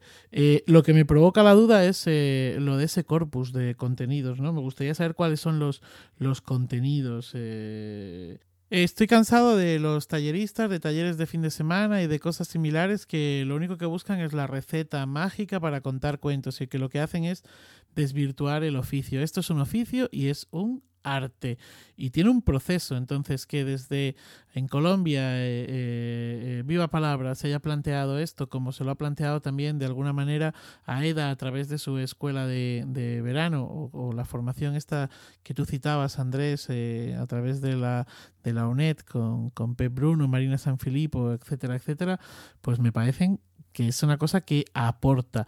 Y coincido con ustedes en que la dificultad de, llegar a la universidad pues va a estar precisamente en, definir ese corpus. Bueno, a mí en lo personal también me parece que es un tema en donde todavía no tengo clara mi, mi postura, por una parte, me parece que se tiene que tomar con mayor seriedad desde el ámbito académico, pero también me entra la duda dentro de, de lo que hablamos del corpus teórico, que, que, me parece indispensable y no sé si existe todavía, eh, si existen tantas marcadas las corrientes, porque en teatro, por ejemplo, eh, cuando, cuando lo estudian desde el área académica, conocen los distintos tipos de las distintas corrientes y, y lo que pasa muchas veces en la narración oral es que una escuela eh, no está de acuerdo con la otra y me cuesta un poco entender cómo se va a enseñar esto desde un área académica. Pero sin duda, si hay el paso que va a hacer que, el oficio se practique de forma más seria, creo que, hay que darlo y ojalá con la, con la mayor seriedad posible. Y también me, me parece que este es un tema que se presenta con distintas realidades en los diferentes países hay lugares como Colombia que también requieren de una, de, un, de una formación más seria por la cantidad de, de, cuenteros que hay, como los llaman en Colombia, porque muchos se confunden con el stand-up, porque se mezclan mucho las corrientes y bueno, ahí está también Viva Palabra eh, para mantener su, su punto. También me parece interesante los talleres intensivos más esporádicos, si es que se hacen con seriedad y, y también eh, que la narración algún día se pueda institucionalizar dentro de, del ambiente académico, eh, pero sin duda a mí mi formación, eh, y, lo hemos tenido un poco con Pep en el mentorado teórico que hicimos con André en España, y es la, la formación que a mí más me gusta, es la, la relación maestro-aprendiz porque también lo encuentro como más romántico. Siento que es un oficio que, que, que, es muy lindo esto que lo pueda transmitir una persona que es un hacedor del oficio, un cultor del oficio, que se lo pueda transmitir a otro de forma tan personal y que, y que así podamos ir transmitiendo este conocimiento de forma tan, tan seria como transmitiéndolo de uno en uno. Eh, lo que sí no entra en cuestionamiento es que la formación cada vez debe ser tomada con mayor seriedad por quienes la imparten y también por quienes deciden ejercer el oficio y para continuar formándonos de, de manera continua y también constante. Sí, de todas formas, J eh, mencionaba por ahí que, que, el hecho de... A mí también me gusta más que sea un oficio como transmitido, pero también decía, me parecía que tenía mucho sentido que, que finalmente todo lo que hoy día se estudia en la universidad partió como un oficio que se transmitía, o, la mayoría de las cosas. Eh, entonces, que, que, claro, no por el romanticismo habría como que cerrarse hasta a, a, una opción eh, más seria, más profesional. Yo estoy de acuerdo contigo, Manuel. O sea, que en el fondo finalmente eh, va a decantar el que lo hace bien o el que no lo hace tan bien o, el, que, el que es más profesional y el que no. Eso como que va, va a decantar.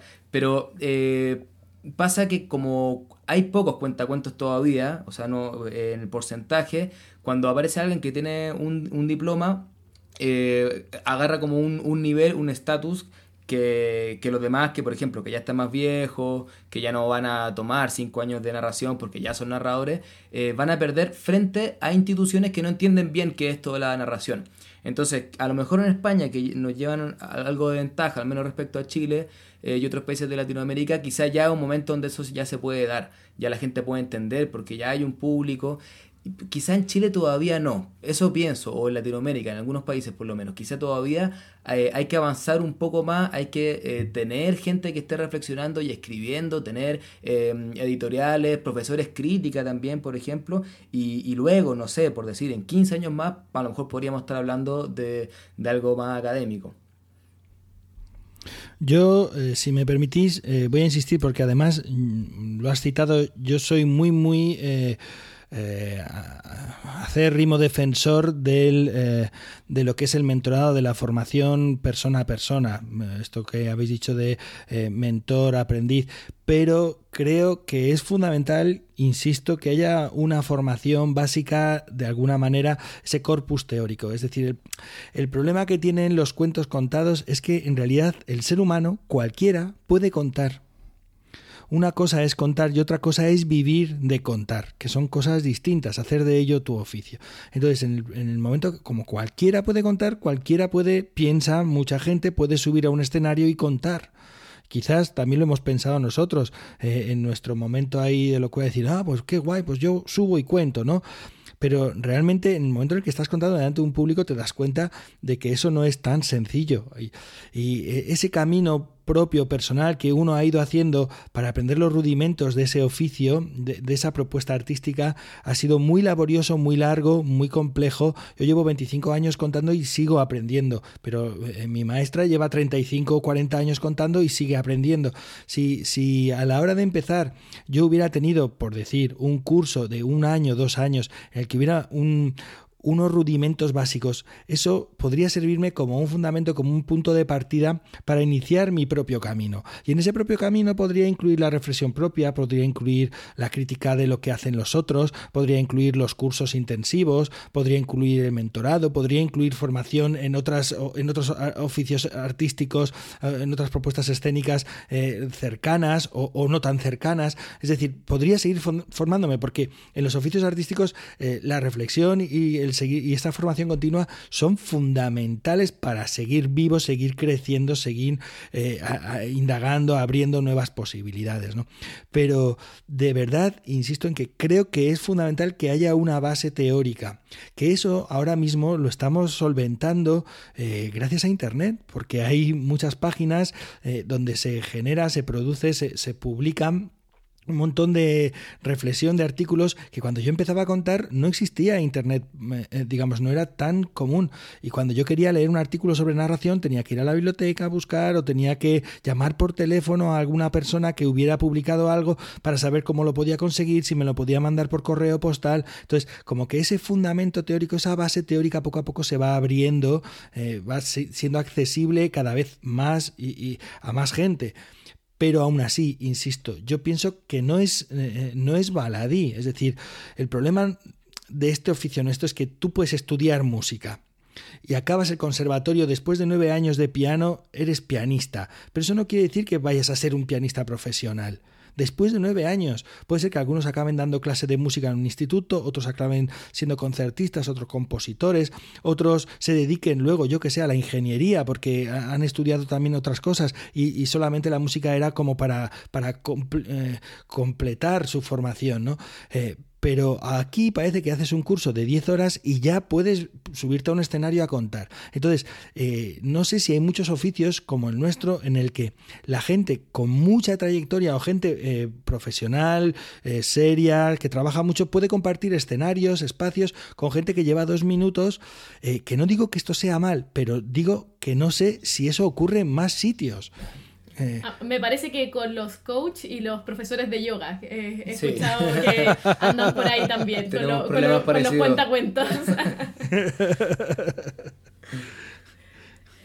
bueno, sí, yo creo que precisamente ese es el peligro, como, como justamente lo, lo, decíamos con, lo decía yo ahora con, con los coaches, los profes de yoga que son eh, oficios que muchas veces también se ponen de moda. En Chile existe un boom de la narración oral y como es un oficio que se ve tan lindo, y esa es la primera eh, frase que dice la gente cuando te ve contando un cuento, uy, qué lindo, quiero dedicarme a eso, pero no, no toman conciencia de todo el trabajo también de preparación que hay detrás, de, de creación de repertorio, de lectura, de crítica, de teoría y entonces quizás sin duda el, desafío que nos queda como narradores orales es seguir escribiendo artículos, es seguir haciendo entrevistas, en, eh, seguir eh, tomando la opinión de maestros, escribiendo libros, para fortalecer toda la, toda la teoría que existe al respecto para que en algún momento cuando nos enfrentemos a una, formación que sea de calidad, que avancemos hacia lo académico, tengamos todos los sustentos teóricos y las reflexiones de todos los maestros que han habido hacia atrás ejerciendo el oficio y así podemos los que, los que somos más jóvenes, como, como es mi caso, aprovechar los años de trayectoria como es el caso de, de, de y de ti, de ti, Manuel, también.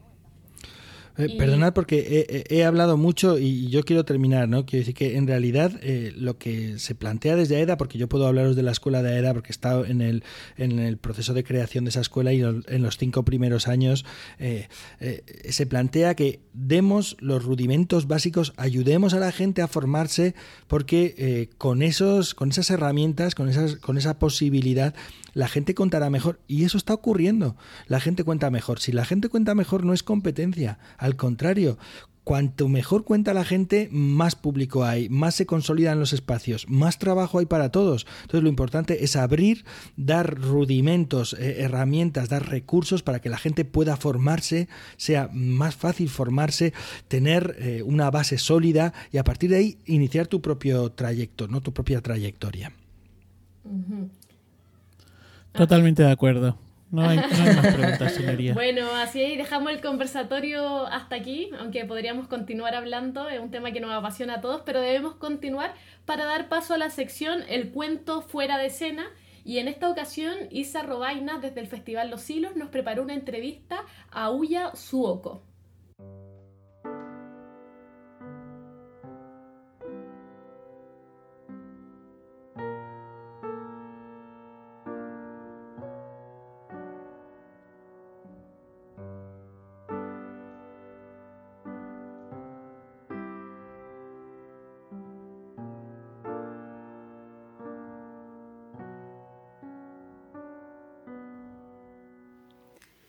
Aprovechando que nos encontramos en el Festival Internacional del Cuento de los Hilos, hoy podemos conversar un ratito con Mula Suoko.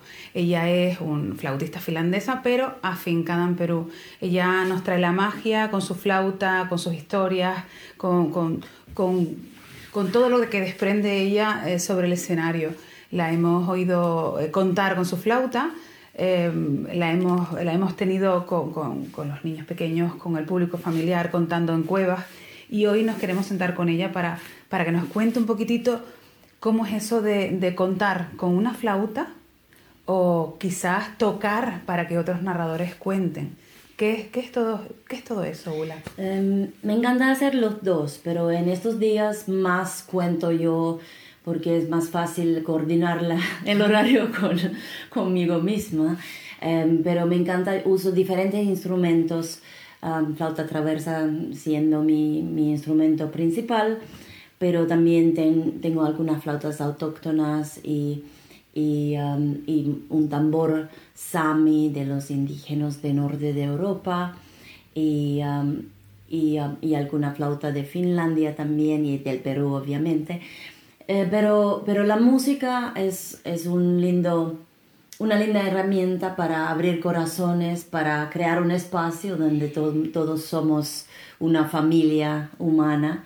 Y, y después puedes, uh, como, como el flautista ese, uh, sí, Que, que, puedo llevar a mi público um, a, a, diferentes, a diferentes caminos. Pero mi camino siempre es uh, inspirar a la gente y, y hacer un espacio lindo donde podemos explorar quiénes somos, hacia dónde vamos, quiénes queremos ser. Entonces un poco la profundidad de cada corazón y nuestras pasiones propias. Pero lo cierto es que Ula eh, comenzó como, como músico, ¿no?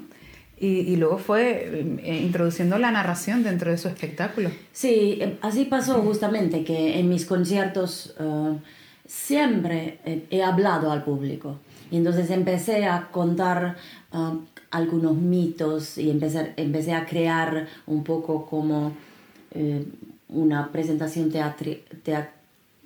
teatral con, eh, con, con, con, música y verso uh, o usar poesía que amo tanto. Yo leo siempre mucho desde niña y entonces todo es desarrolló como orgánicamente y después eh, apareció algo en YouTube y me empezaron a pedir que vaya a unos festivales de cuentos y yo encantada. Entonces todavía también hago conciertos, conciertos, pero cuando tenga la oportunidad quiero también comunicar con el público, con todo lo que soy, sea con, con em, hablar, sea con cantar, sea con lo que sea. Y, y cuando tengo mi propia presentación, a veces es un concierto donde cuento historias y a veces es un, una presentación de cuentos donde toco música. Entonces siempre van, siempre van juntos porque al final también todos somos música y todas, todos tenemos historias. Y mm, una, una, de mis cursos que, que enseño o talleres que enseño se llama también cómo contar cuentos que sanan. Y, y allá hablamos del poder de la música, pero también hablamos de nuestras propias historias, cómo podemos avanzar nuestras propias historias. También eh, es cierto que, que, toca para otros narradores, es decir, a lo mejor el espectáculo conlleva el, el que Ula esté eh, tocando la flauta, por ejemplo, pero sea otro narrador el que esté contando.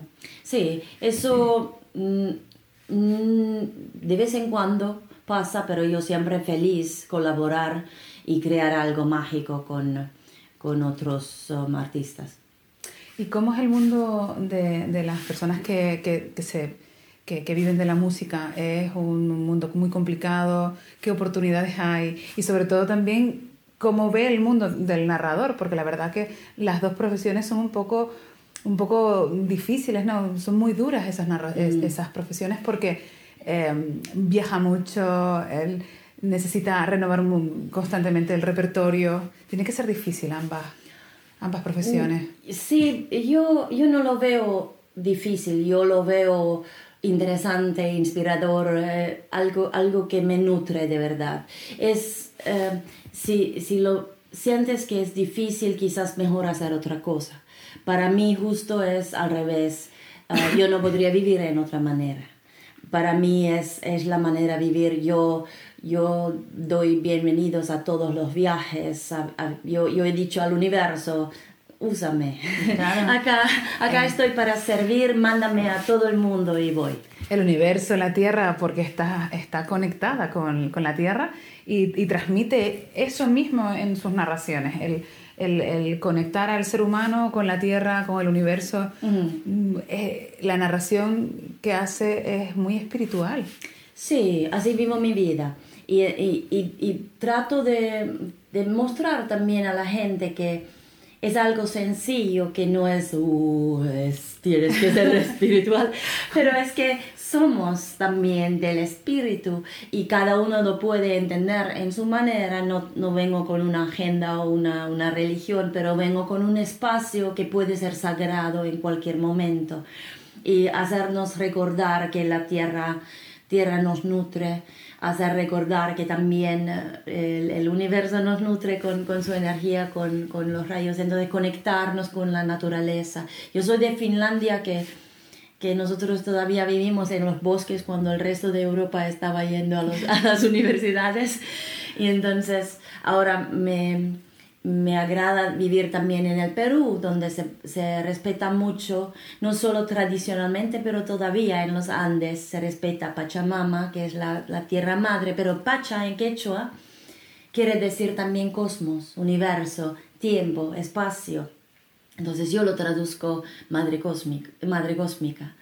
Y, ah, y también cuento eh, el mito finlandés eh, de la creación del mundo, donde la diosa del aire, la hija de los vientos, crea el mundo y da a luz al primer hombre que toma 700 años para nacer, pero...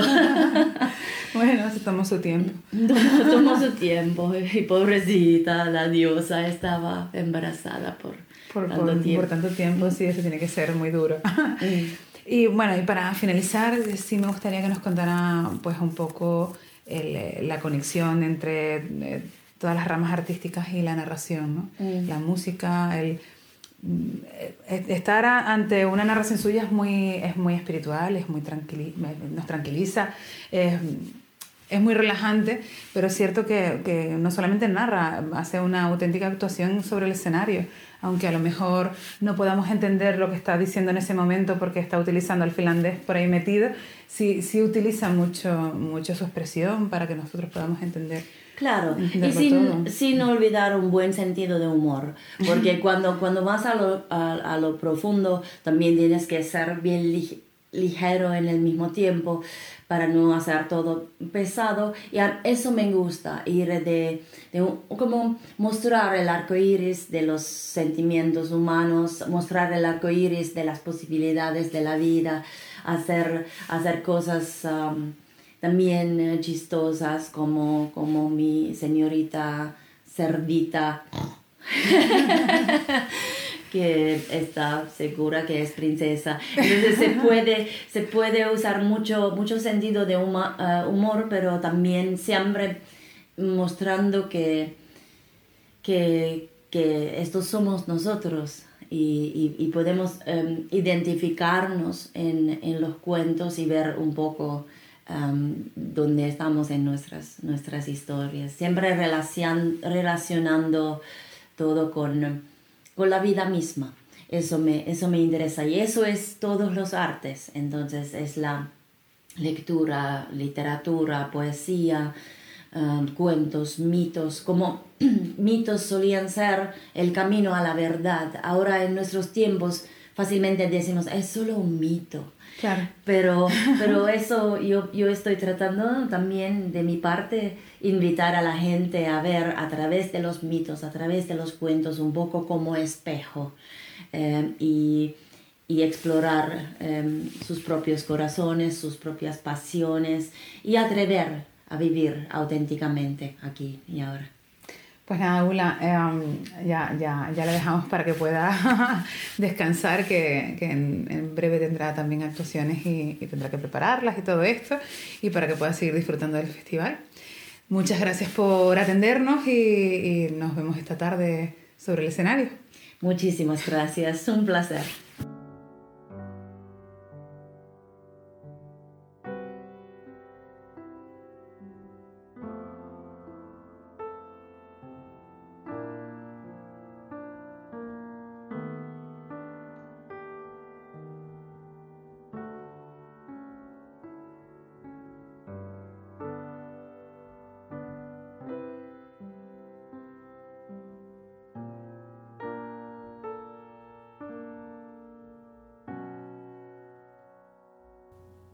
Que comentar al respecto, Manuel, Pep? Bueno, la verdad es que, mm, a ver, mm, yo creo que no hay maridaje posible entre la música y el cuento, como no hay maridaje posible entre eh, otras disciplinas y el cuento. Es decir, tiene que haber siempre algo que, esté por encima de, eh, de la otra disciplina. Eh, he contado con, con, una orquesta, he contado con una banda sinfónica, pero he contado, es decir, era el cuento el que mandaba y el que se ponía al servicio, los que se ponían al servicio del cuento y de los narradores eran los músicos y la música. Y al contrario, he estado en un concierto en el que se me ha pedido que a través del cuento se pudiese eh, explicar algo de lo que estaba pasando, pero lo que mandaba era la música. Entonces la sensación con, con, la entrevista es como que, como que todo era guay, ¿no? Como que todo, como que había una, un maridaje perfecto entre una cosa y otra y para mí no lo hay. Bueno, yo mm, de algunas de las cosas que ha comentado, mm, hombre, quería resaltar algo que sí que me parece interesante, me ha gustado como lo contaba, que era eh, eh, esta, esta dualidad entre lo ligero y lo pesado que decía ella, ¿no? que hay contenidos y que de vez en cuando va apareciendo el humor. Esto creo que es muy propio de la narración, muy propio de la oralidad, muy propio de los textos de cuentos, ¿no? ya sea desde una mirada más mística como, como Ula parece, eh, bueno, pues que tienen algunos momentos en algunas de las cosas que comenta y de una mirada más concreta eh, de los textos que maneja. Bueno, para continuar con la sección El cuento fuera de escena, Pep conversó con Ana Garralón acerca de la crítica en oficios artísticos.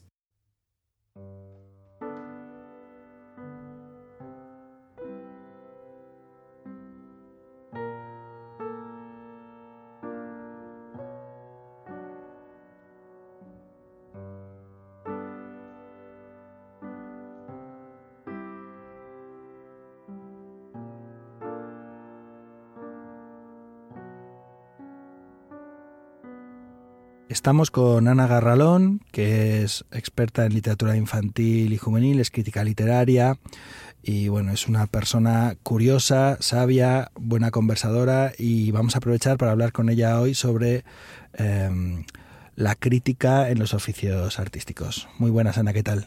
Hola, Pep, ¿qué tal? Mucho gusto y encantada de estar aquí.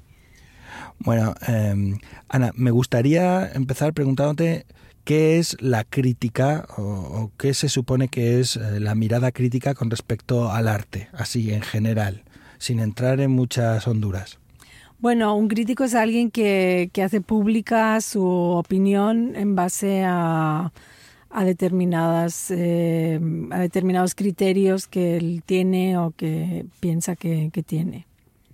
Vale, y ¿Debe haber esa mirada crítica en todas las propuestas artísticas o es habitual que haya o hay algunas, mm, algunas artes que tengan menos crítica que otras? Te pregunto así, eh, sin saber yo mucho, ¿eh? porque yo tengo una parte que conozco bastante, que es la narración, pero hay otras pues, que uno no acaba por conocer todo, claro. Ya, bueno, yo creo que sí, que en general están bien atendidas, ¿no? El arte, el teatro, la música, digamos como que cada, de cada una de estas ramas, la literatura, tiene como gente que está interpretando y, comentando lo que, lo que ha visto. Vale, y eh, eh, hoy en día que está así como todo muy democratizado, por ejemplo, uno puede ver las opiniones de los usuarios de los hoteles o de los restaurantes, esta mirada, digamos, democrática general eh, o con criterios propios, personales de, la gente, sea lo que sea eso de la gente, eh, ¿tiene sentido entonces eh, la mirada del crítico? Bueno, claro, porque el crítico no, no está haciendo una opinión espontánea, sino que está escribiendo en base a una serie de lecturas que ha hecho, una serie de cosas que ha visto, una mirada mucho más profunda. Entonces también eh, tiene un lugar ideológico y cultural que también está mostrando. Y la diferencia entre los opinadores y los críticos, aunque los críticos un poco son conscientes de su lugar y tratan de relativizar un poco eso que están viendo, leyendo, para argumentar y yo creo que las personas que opinan no, no, dan, no dan argumentos que tengan que ver eh, con algo más allá profundo de lo que les ha parecido. Ya, entonces eh, un crítico puede hacer una crítica positiva o negativa, eh, por lo tanto los críticos, mm, los críticos profesionales, no son amigos de los artistas. Pregunto. bueno, siempre se dice que lo peor que puedes hacer es conocer a un autor o tener relación con un autor, te guste o no te guste. Pues también puede ocurrir que te fascina alguien como escribe y luego esa persona no es muy interesante. Pero claro, cuanto más conozcas a la gente, eh, yo creo que es, eh, bueno, el acto de hacer crítica es un acto absolutamente de valor porque te pueden enemistar directamente. O no, yo creo que sí que hay autores que entienden y necesitan también que haya esta mirada un poco em, desapasionada o lejana de su obra porque bueno, a mí em, hay muchos escritores que me han dicho, bueno, la mirada del crítico nos ayuda a, escribir mejor o nos ayuda a detectar cosas en nuestros libros que no habíamos percibido. Mm, vale, eh, me estoy dando cuenta que digo vale todo el rato. Pero es que, pero es que voy escuchando y voy pensando, oh, esto es muy interesante. Eh, mira, en el ámbito escénico, eh, por ejemplo, es muy habitual la crítica teatral, incluso, incluso, la crítica sobre danza o, más allá, música, no, bueno, por no hablar de cuadros y de otras cosas, pero en el ámbito escénico en concreto, la crítica es, es habitual. Sin embargo, no ocurre eso, por ejemplo, con la narración oral, donde no es normal encontrarnos con reseñas críticas sobre espectáculos o propuestas narrativas. No sé eh, si piensas tú que pueda ser debido a algo en concreto, si, tienes alguna idea al respecto, o si ocurre con alguna otra, eh, con algún otro oficio artístico y tienes alguna explicación. Bueno, la verdad es que lo dices, nunca he leído una crítica de narración oral o nunca, nunca he pensado que, que alguien está haciendo eso, ¿no? Em, yo creo que tiene que ver también con, con, que a lo mejor tiene que haber alguien que estudie qué es la narración oral, que sepa cómo funciona y que pueda valorarla, que es un poco lo que hacen el resto de las disciplinas, no sé, alguien que hace crítica de teatro no necesariamente hace teatro, pero sí conoce los recursos que se utilizan, la manera, eh, ha visto muchas obras y puede poner todo eso en relación. Entonces quizá debería hacerse una escuela de, de críticos de narración oral, podría ser una manera de, de empezar a cultivar el, eh, el, género, ¿no? Yo creo que también, bueno, la narración oral también tiene algo como de efímero, ¿no? Me parece que una obra de teatro se monta en el teatro y está ahí, está una semana o está en un mes, se repite, uno puede ir a verla cuando quiera. La narración oral es como mañana por la noche en un sitio, entonces es, es otra, es otra dinámica, ¿no? No sé, tendría que ser grabada y vista y analizada. Eh, no sé, piensa que eh, educación formal de narración eh, no hay. Hay algún caso, pues en este mismo podcast hemos escuchado el ejemplo de J. Villaza, ¿no? de la Escuela de Viva Palabra en Colombia, pero o hay escuela de verano como ocurre en AEDA, ¿no? O hay, pero hay muy poca formación formal de narradores. Imagínate si tuviéramos que hacer una formación formal de críticos de narradores. Bueno, podríais hacer algún, en algún momento como un juego de que la gente escriba sobre lo que ve y a partir de ahí ir creando como esta sensibilidad de que también está bien escribir, porque vosotros también sois narradores, es la palabra que vuela, ¿no? Y la idea de sentarse a escribir sobre esa palabra que vuela eh, puede ser como eh, no contradictorio, pero uno es como, bueno, narración oral, crítica oral, ¿no? O, algo así, ¿no? Una crítica efímera. No, estoy divagando, pero digo, mm, estaría bien también como plantear la idea de que sobre eso que se ha visto y que ha sido un poco fugaz, se puede escribir, ¿no? Y se debe escribir. Mm, ¿Tú piensas eh, que eh, sin crítica hay arte? Sí, claro, claro que sí, claro, claro, no, de hecho, yo creo que el arte surge cuando uno no piensa en la posibilidad de la crítica, ¿no? Sino que está expresando libremente su, su creatividad y su capacidad de expresar lo que quiere. Luego ya llega el crítico que lo tumba, que lo alaba, que lo comprende o no lo comprende, pero siempre la creación siempre ha sido más libre, claro. Y podríamos pensar, ya por ir terminando, podríamos pensar que, que exista crítica en un oficio artístico es una es un parámetro o una eh, cuestión de medida de la calidad o de la profesionalización de dicho oficio. Es decir, si no tiene ni siquiera un aparato crítico habitual o unos críticos que hagan crítica de eso, es porque quizás todavía no ha terminado de consolidarse como oficio. No, no lo creo, no lo creo porque mm, eh, no sé, tampoco se habla de, de, la cerámica, o sea, pensando como en otros oficios que tienen mucho que ver con el arte y con la manera de estar en el mundo, pues no sé, hay ceramistas que hacen cosas muy individuales y otro tipo de oficios donde no se ve, a no ser que vaya a una galería de arte, nadie está hablando de ello, ¿no?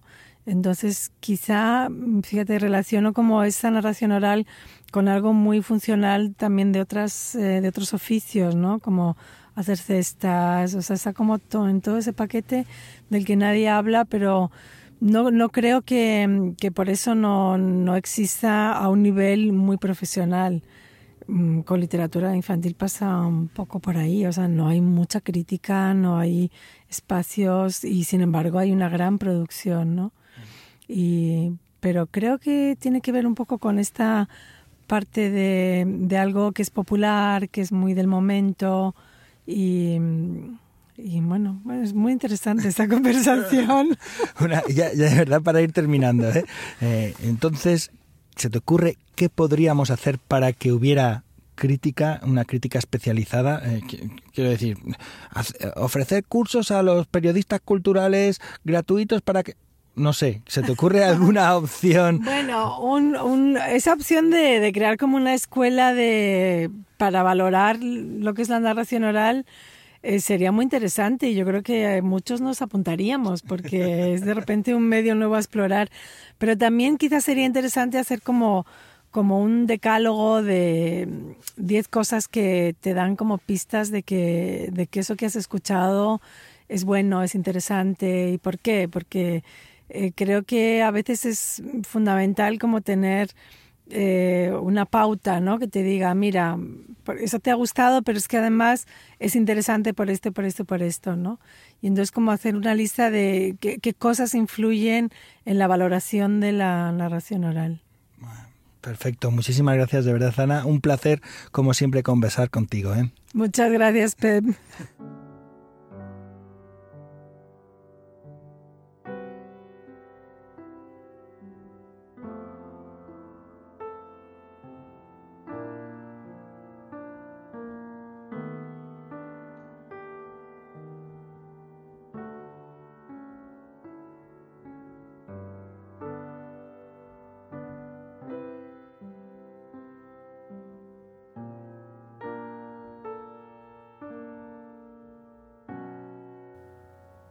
Bueno, muy interesante eh, lo que pudiste hablar con Ana. No sé si tienen algo que comentar. Andrés. Yo primero comentar que estoy feliz de que haya aparecido por aquí Ana Garralón porque la admiro muchísimo. Eh, y eh, de lo que estamos, de lo que conversó con Pep, en la parte ya más sobre la crítica de narración oral, que Pep la fue llevando hacia allá, queríamos saber qué pasaba.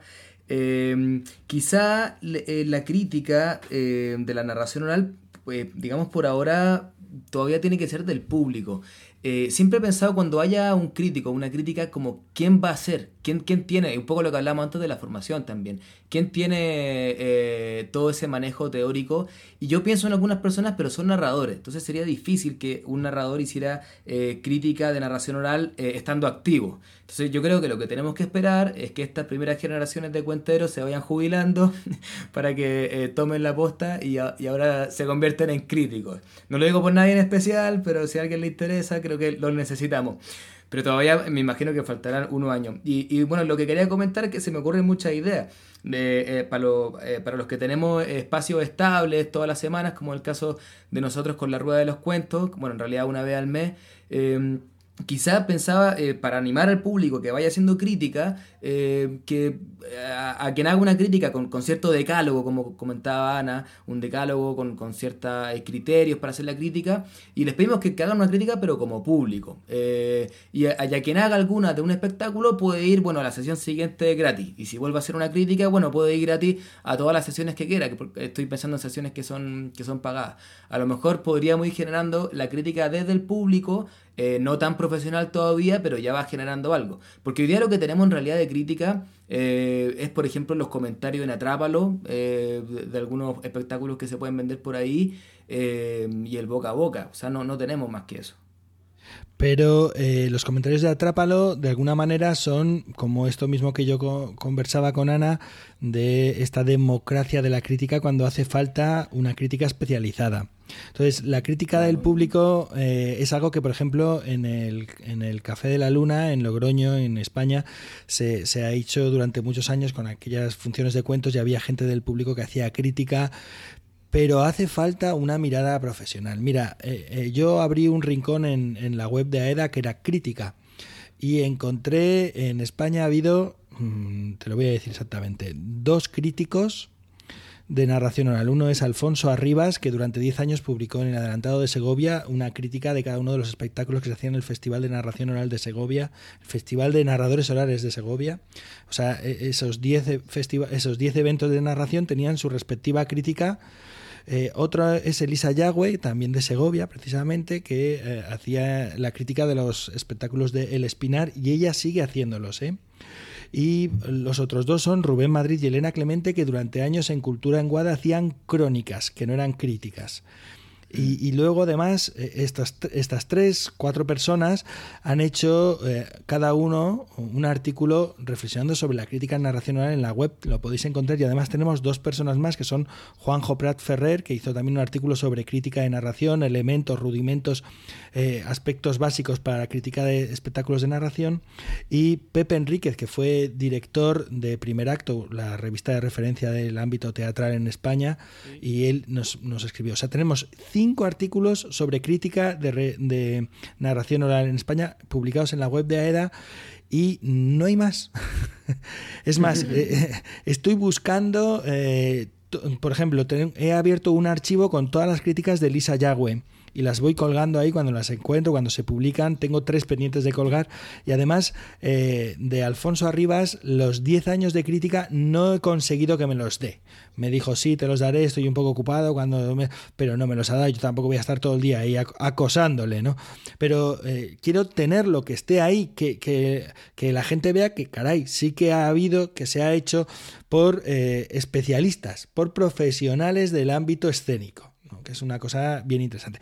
¿Que, por qué no sucede la crítica? Por lo mismo que no sucede la formación, porque hace falta un corpus teórico básico algo que nos dé las herramientas para eh, analizar eh, objetivamente lo que estamos viendo. Opino, ¿eh? una, una, deuda sin duda que tenemos con, con, la narración oral en general. ¿Ibas a decir algo, Manuel? Sí, mira, en Alcalá, en las diferentes programaciones que hemos llevado en bares y cafés, eh, hemos tenido a público que hacía la crítica. Es verdad, es verdad. Pero, pero en realidad eran opiniones. Quiero decir que, bueno, sí, eh, el público al que le pedíamos que hiciese la crítica era público que eh, asistía un jueves tras otro, un viernes tras otro, es decir, que era un público que sabía, ¿no? Y que te, que, te decían esto sí o, o, esto no, porque tenían criterio, aunque solo fuese el criterio de, de haber asistido a muchas eh, funciones de, de, cuentos, pero no dejan de ser opiniones. Yo estoy de acuerdo con, con, esta idea de, y además al principio cuando eh, Ana empezaba a hablar de lo del decálogo, digo, Uy, otro decálogo, otro decálogo. Eh, pero luego he pensado, bueno, es que se llame decálogo, se llame como sea, pues hace falta saber de lo que estamos hablando, ¿no? Y, y qué es lo que uno tiene que analizar, ¿no? Como cuando en, el instituto o en la universidad te, dicen, vamos a comentar un texto, ¿no? Pues si no te dicen en qué te tienes que, fijar, pues es difícil que puedas llegar. Sobre la cuestión de la crítica como tal, la crítica especializada, eh, tú decías, Pep, que el problema radica o te, he entendido eso en, la misma idea que en el tema del corpus en la universidad. Bueno, yo creo que el problema radica en que esto sigue siendo un oficio o se sigue considerando un oficio y que incluso desde las propias artes escénicas, eh, pues, pues la narración oral puede estar eh, siendo vista o es, vista como un, arte menor, ¿no? Eh, porque no hacemos crítica del panadero que nos sirve el pan, ni hacemos crítica de los fontaneros, ni, ni nada por el, por el estilo. Eh, y entonces, bueno, pues esto puede estar ahí un poco en esa misma, en esa misma categoría. Con todo lo que se estaba diciendo, yo recordaba cómo Diego Velázquez, el gran pintor eh, sevillano, español del, siglo XVII, eh, en su crítica de la pintura, una de las cosas que reclama a los reyes es eh, dejar de ser artesanos, dejar de ser reconocidos como artesanos para ser reconocidos como artistas. Y creo que ese es otro de los problemas y es bueno, pues que es oficio, pero lo de arte eh, desde fuera está por ver. Y sobre todo cuando contamos con intrusismos y con mezcolanzas raras, ¿no? De globofencias, pintacaras, lecturas. Claro, claro, pues es que eso no, nos, no, no, no, no, da una imagen de lo que es el arte. Así es, bueno, eh, justamente por eso se hace necesario para para avanzar una, una, crítica especializada y que creo que también el público puede ir avanzando hacia eso, con espacios permanentes, ayudamos mucho a, la formación de un, un, de un público crítico, de un público con opinión, un público que ve muchos espectáculos y que muchas veces son públicos que vienen de las áreas de arte escénica y que sería muy bueno que, que se especializaran también y que pudiésemos algún día tener críticas de forma constante y permanente de narración oral, al igual que las otras artes escénicas. Y para continuar con, con este capítulo, debemos pasar a las recomendaciones. Y Pep, ¿qué nos traes para, para contar? Bueno, os traigo un libro fantástico que se titula El arte de contar cuentos a los niños. Está escrito por Elena Fortún y publicado eh, por ediciones Espuela de Plata. Pero os voy a contar. Elena Fortún, mm, que nació en 1886 y murió en 1952, eh, en realidad este nombre, Elena Fortún, es el seudónimo de Encarnación Aragonese Surquijo. Ella es una escritora, era una escritora muy conocida en España España sobre todo por las aventuras de Celia, eh, ese personaje que hizo las delicias de niños y de, y de no tan niños eh, en, la, en, los años a mediados del siglo XX, bueno, primer tercio en adelante del siglo XX. Y, bueno, ella, además de escritora, eh, publicó, daba unas conferencias sobre cómo contar cuentos en la década de los años 30 en las bibliotecas populares de Madrid y eh, también en las clases de biblioteconomía. Estoy hablando del 1933, eh, que allí eh, fue donde ella conoció todo el ámbito de la narración oral, de la hora del cuento que se había puesto tan de moda en, en países anglosajones del norte de Europa, en Norteamérica también, ¿no? Entonces ella, eh, como te digo, en 1933 daba clases en la residencia de señoritas y ya en el 1935 se hablaba en la normal, en, el sitio donde estudiaba para ser profesor, profesora, eh, que se, tendría que hacer obligatoria la asignatura de narración de cuentos.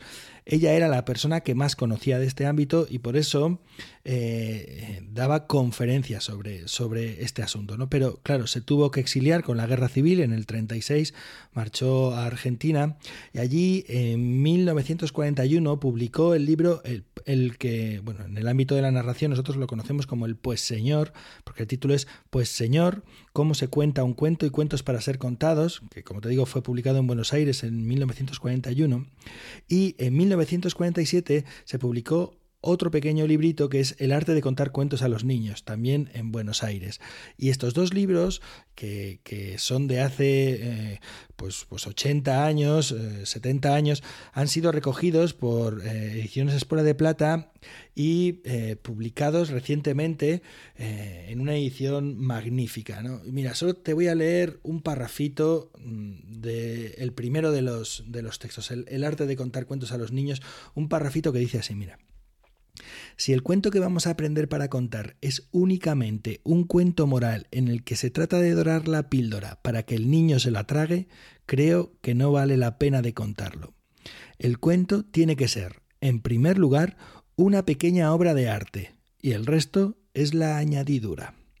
Bueno, pues eh, además de una parte teórica que tiene la conferencia del arte de contar cuentos y la conferencia introductoria del Pues Señor, es decir, serán como unas 70 páginas, luego tiene una selección de cuentos populares eh, además clasificados por edades del público, de los niños, las niñas a los que vayas a contar. Y sorprende mucho la selección de cuentos que hace y para qué edades las hace. O sea, son cuentos que a lo mejor ahora nos pueden resultar políticamente eh, incorrectos o que pensamos, bueno, este cuento es un poco más complicado para que lo escuchen ahora niños de cuatro años.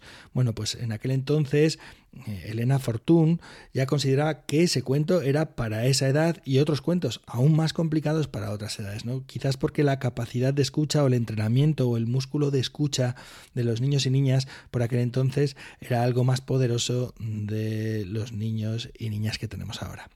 En fin, que os recomiendo este libro, que es posiblemente el primer manual escrito eh, por, eh, desde luego, por una española, por un español, eh, sobre cómo contar cuentos. Se titula El arte de contar cuentos a los niños. Está escrito por Elena Fortún y publicado en una edición fantástica, Ediciones Espuela de Plata. Un libro indispensable para todos los que transitamos en el camino de los cuentos y ahora J nos trae una recomendación desde la web.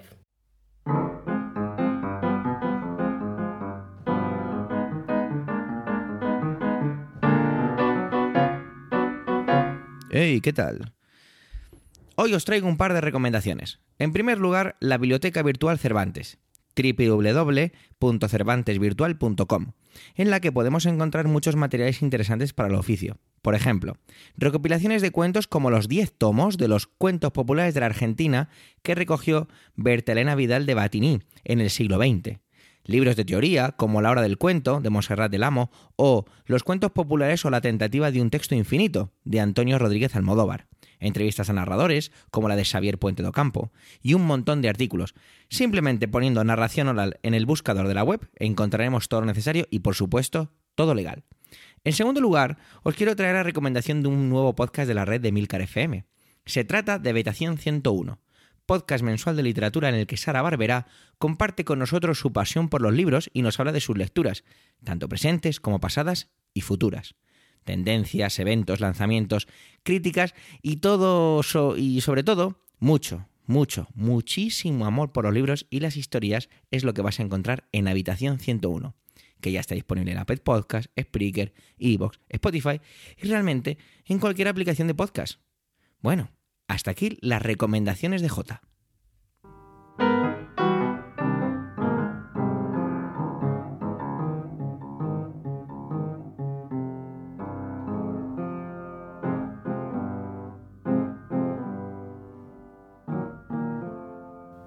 Bueno, ya debemos despedirnos y para ir finalizando nuestro tercer podcast, eh, ¿qué les ha parecido chicos este capítulo? ¿Cómo se han sentido?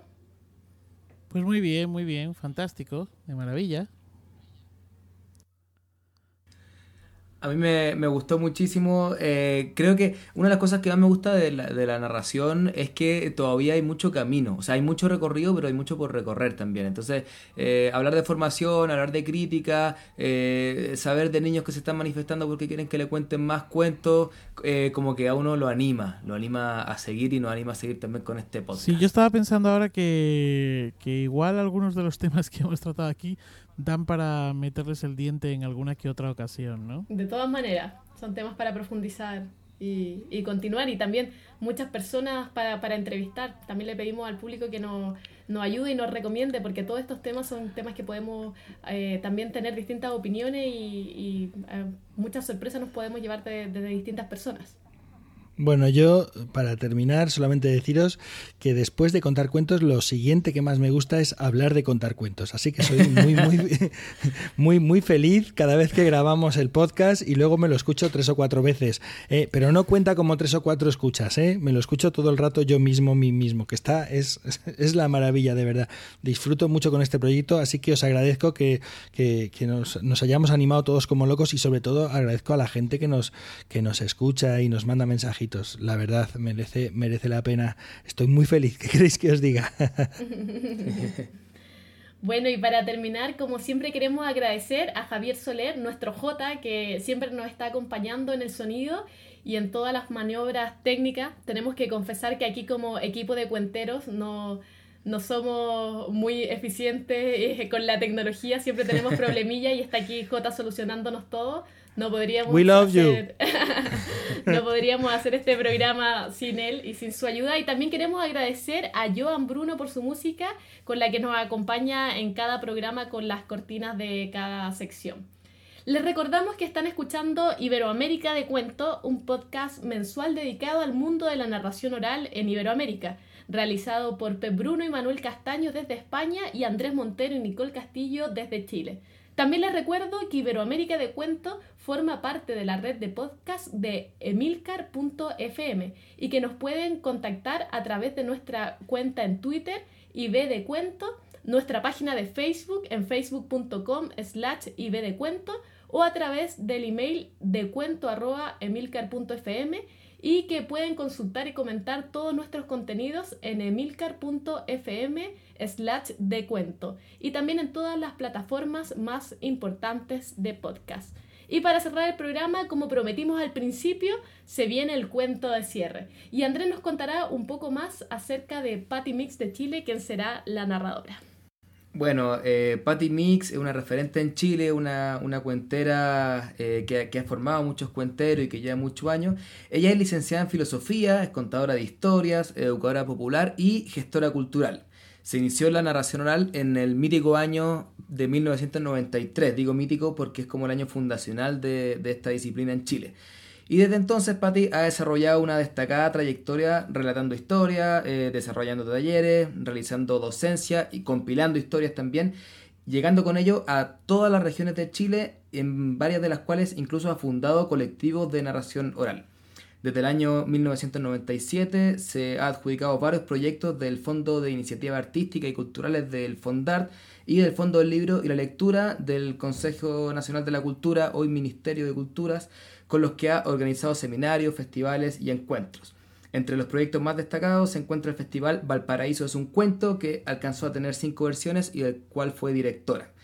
Patti ha participado como narradora y facilitadora de talleres en alrededor de 45 festivales, encuentros y ferias del libro de Chile y de países como Colombia, Argentina, Perú, Uruguay, Guatemala, República Dominicana y España. Eh, hoy en día, como decía, es una de las referentes más importantes de la narración oral en Chile y ahora nos contará un cuento de la tradición india, el mono y el cocodrilo.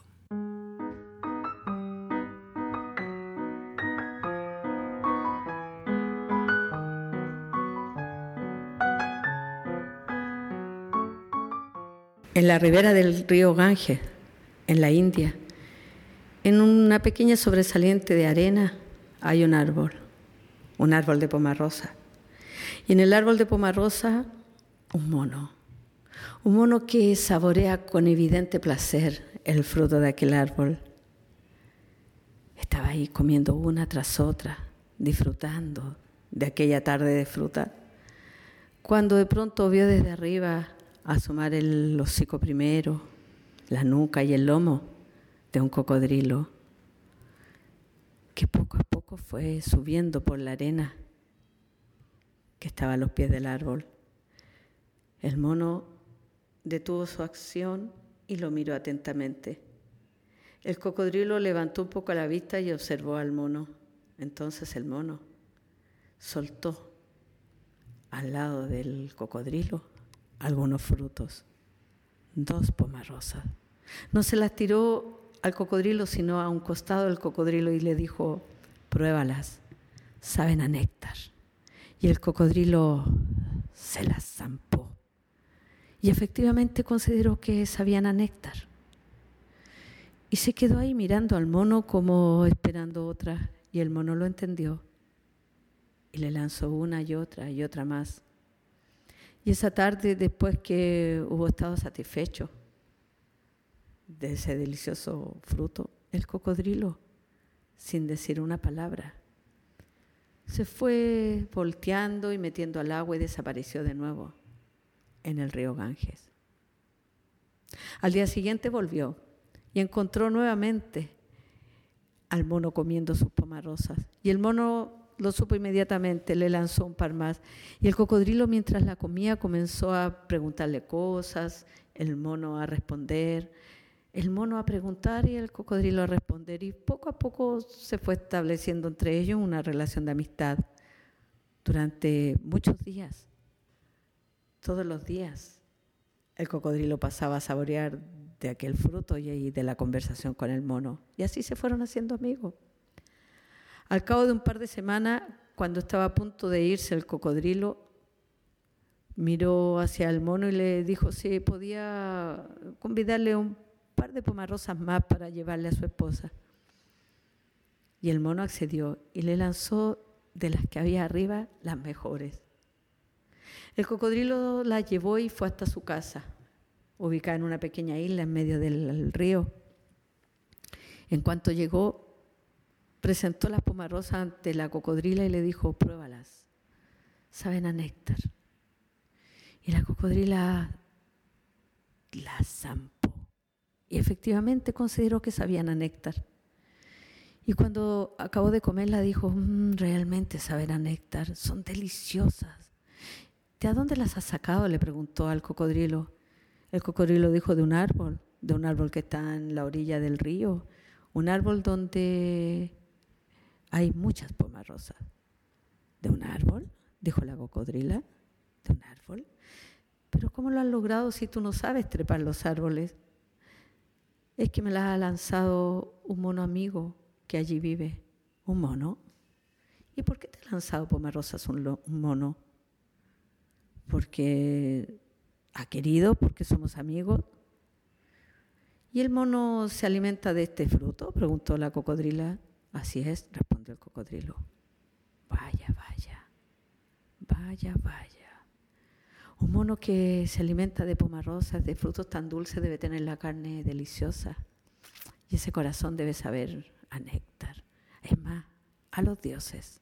¿Por qué no traes el mono para que lo podamos comer? Los cocodrilos comemos monos, no pomarrosas, dijo la cocodrila.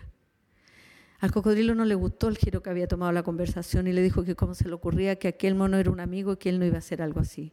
Pero la cocodrila insistió, insistió, insistió. Al día siguiente siguió insistiendo y el cocodrilo tomó la decisión de no volver hasta donde estaba su amigo mono. Y fueron pasando los días y la presión de la cocodrila fue mayor hasta el punto que le dijo que no comería nada más hasta que probara aquel mono. Y fueron pasando los días y el cocodrilo ya no tuvo más ni argumento ni corazón para negarse hasta que tomó la decisión. Y un día volvió hasta donde estaba el árbol, las pomarrosas y el mono. El mono que lo vio acercarse se puso muy contento. Qué bueno que viniste, le dijo, hace días que no venía, estabas enfermo, te pasaba algo. El cocodrilo casi no respondió, simplemente mirando de lado, sin enfrentarlo con la vista, le dijo, es que no he podido venir antes y de hecho ahora vine porque le he hablado de ti a mi esposa, quien está agradecida de las pomarrosas que le has enviado y te ha invitado a cenar. ¿A mí? dijo el mono. ¿A ti? respondió el cocodrilo. Pero, pero no puedo, le dijo yo, yo no sé nadar. No importa, dijo el cocodrilo, te llevaré yo en mi lomo. ¿Ahora? preguntó el mono. Ahora, respondió el cocodrilo. Y el mono, entusiasmadísimo, tomó las mejores pomarrosas que pudo. Por primera vez descendió del árbol y se subió sobre el lomo del cocodrilo que empezaba a ingresar al agua. Ya habían avanzado un poco. El mono iba fascinado mirando cómo se veía su propio árbol desde lejos. Y mira, nunca había visto lo que había más atrás, le decía al cocodrilo. Y esto de navegar es una maravilla. Y no dejaba de hablar el mono y el cocodrilo iba en silencio, hasta que de pronto el cocodrilo se detuvo. El remordimiento lo hizo detenerse.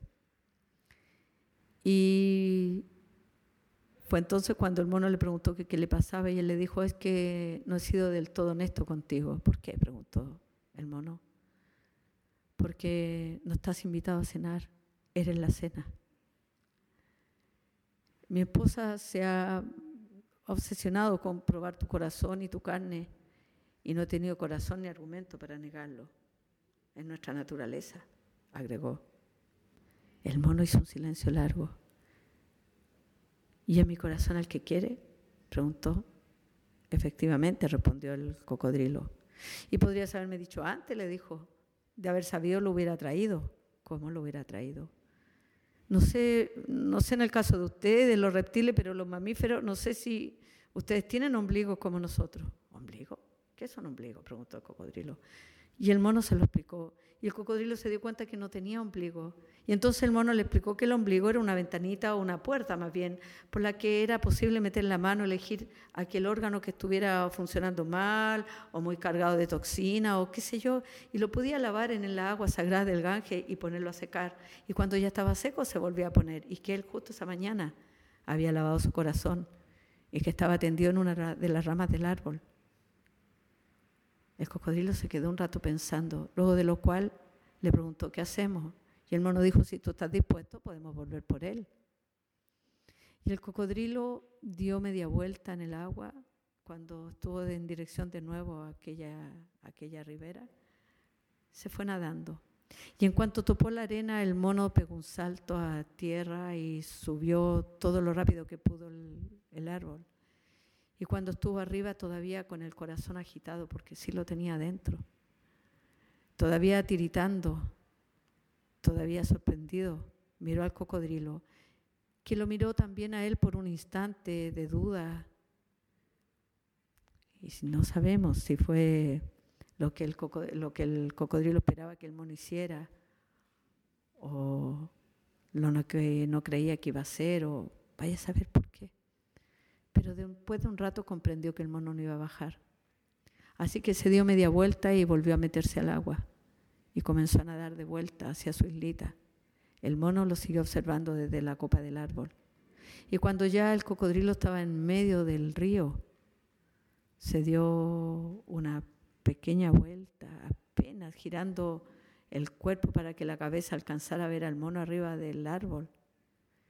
Y lo observó largo rato. Y el cocodrilo recién entonces tuvo la certeza que el mono no mentía, estaba realmente descorazonado.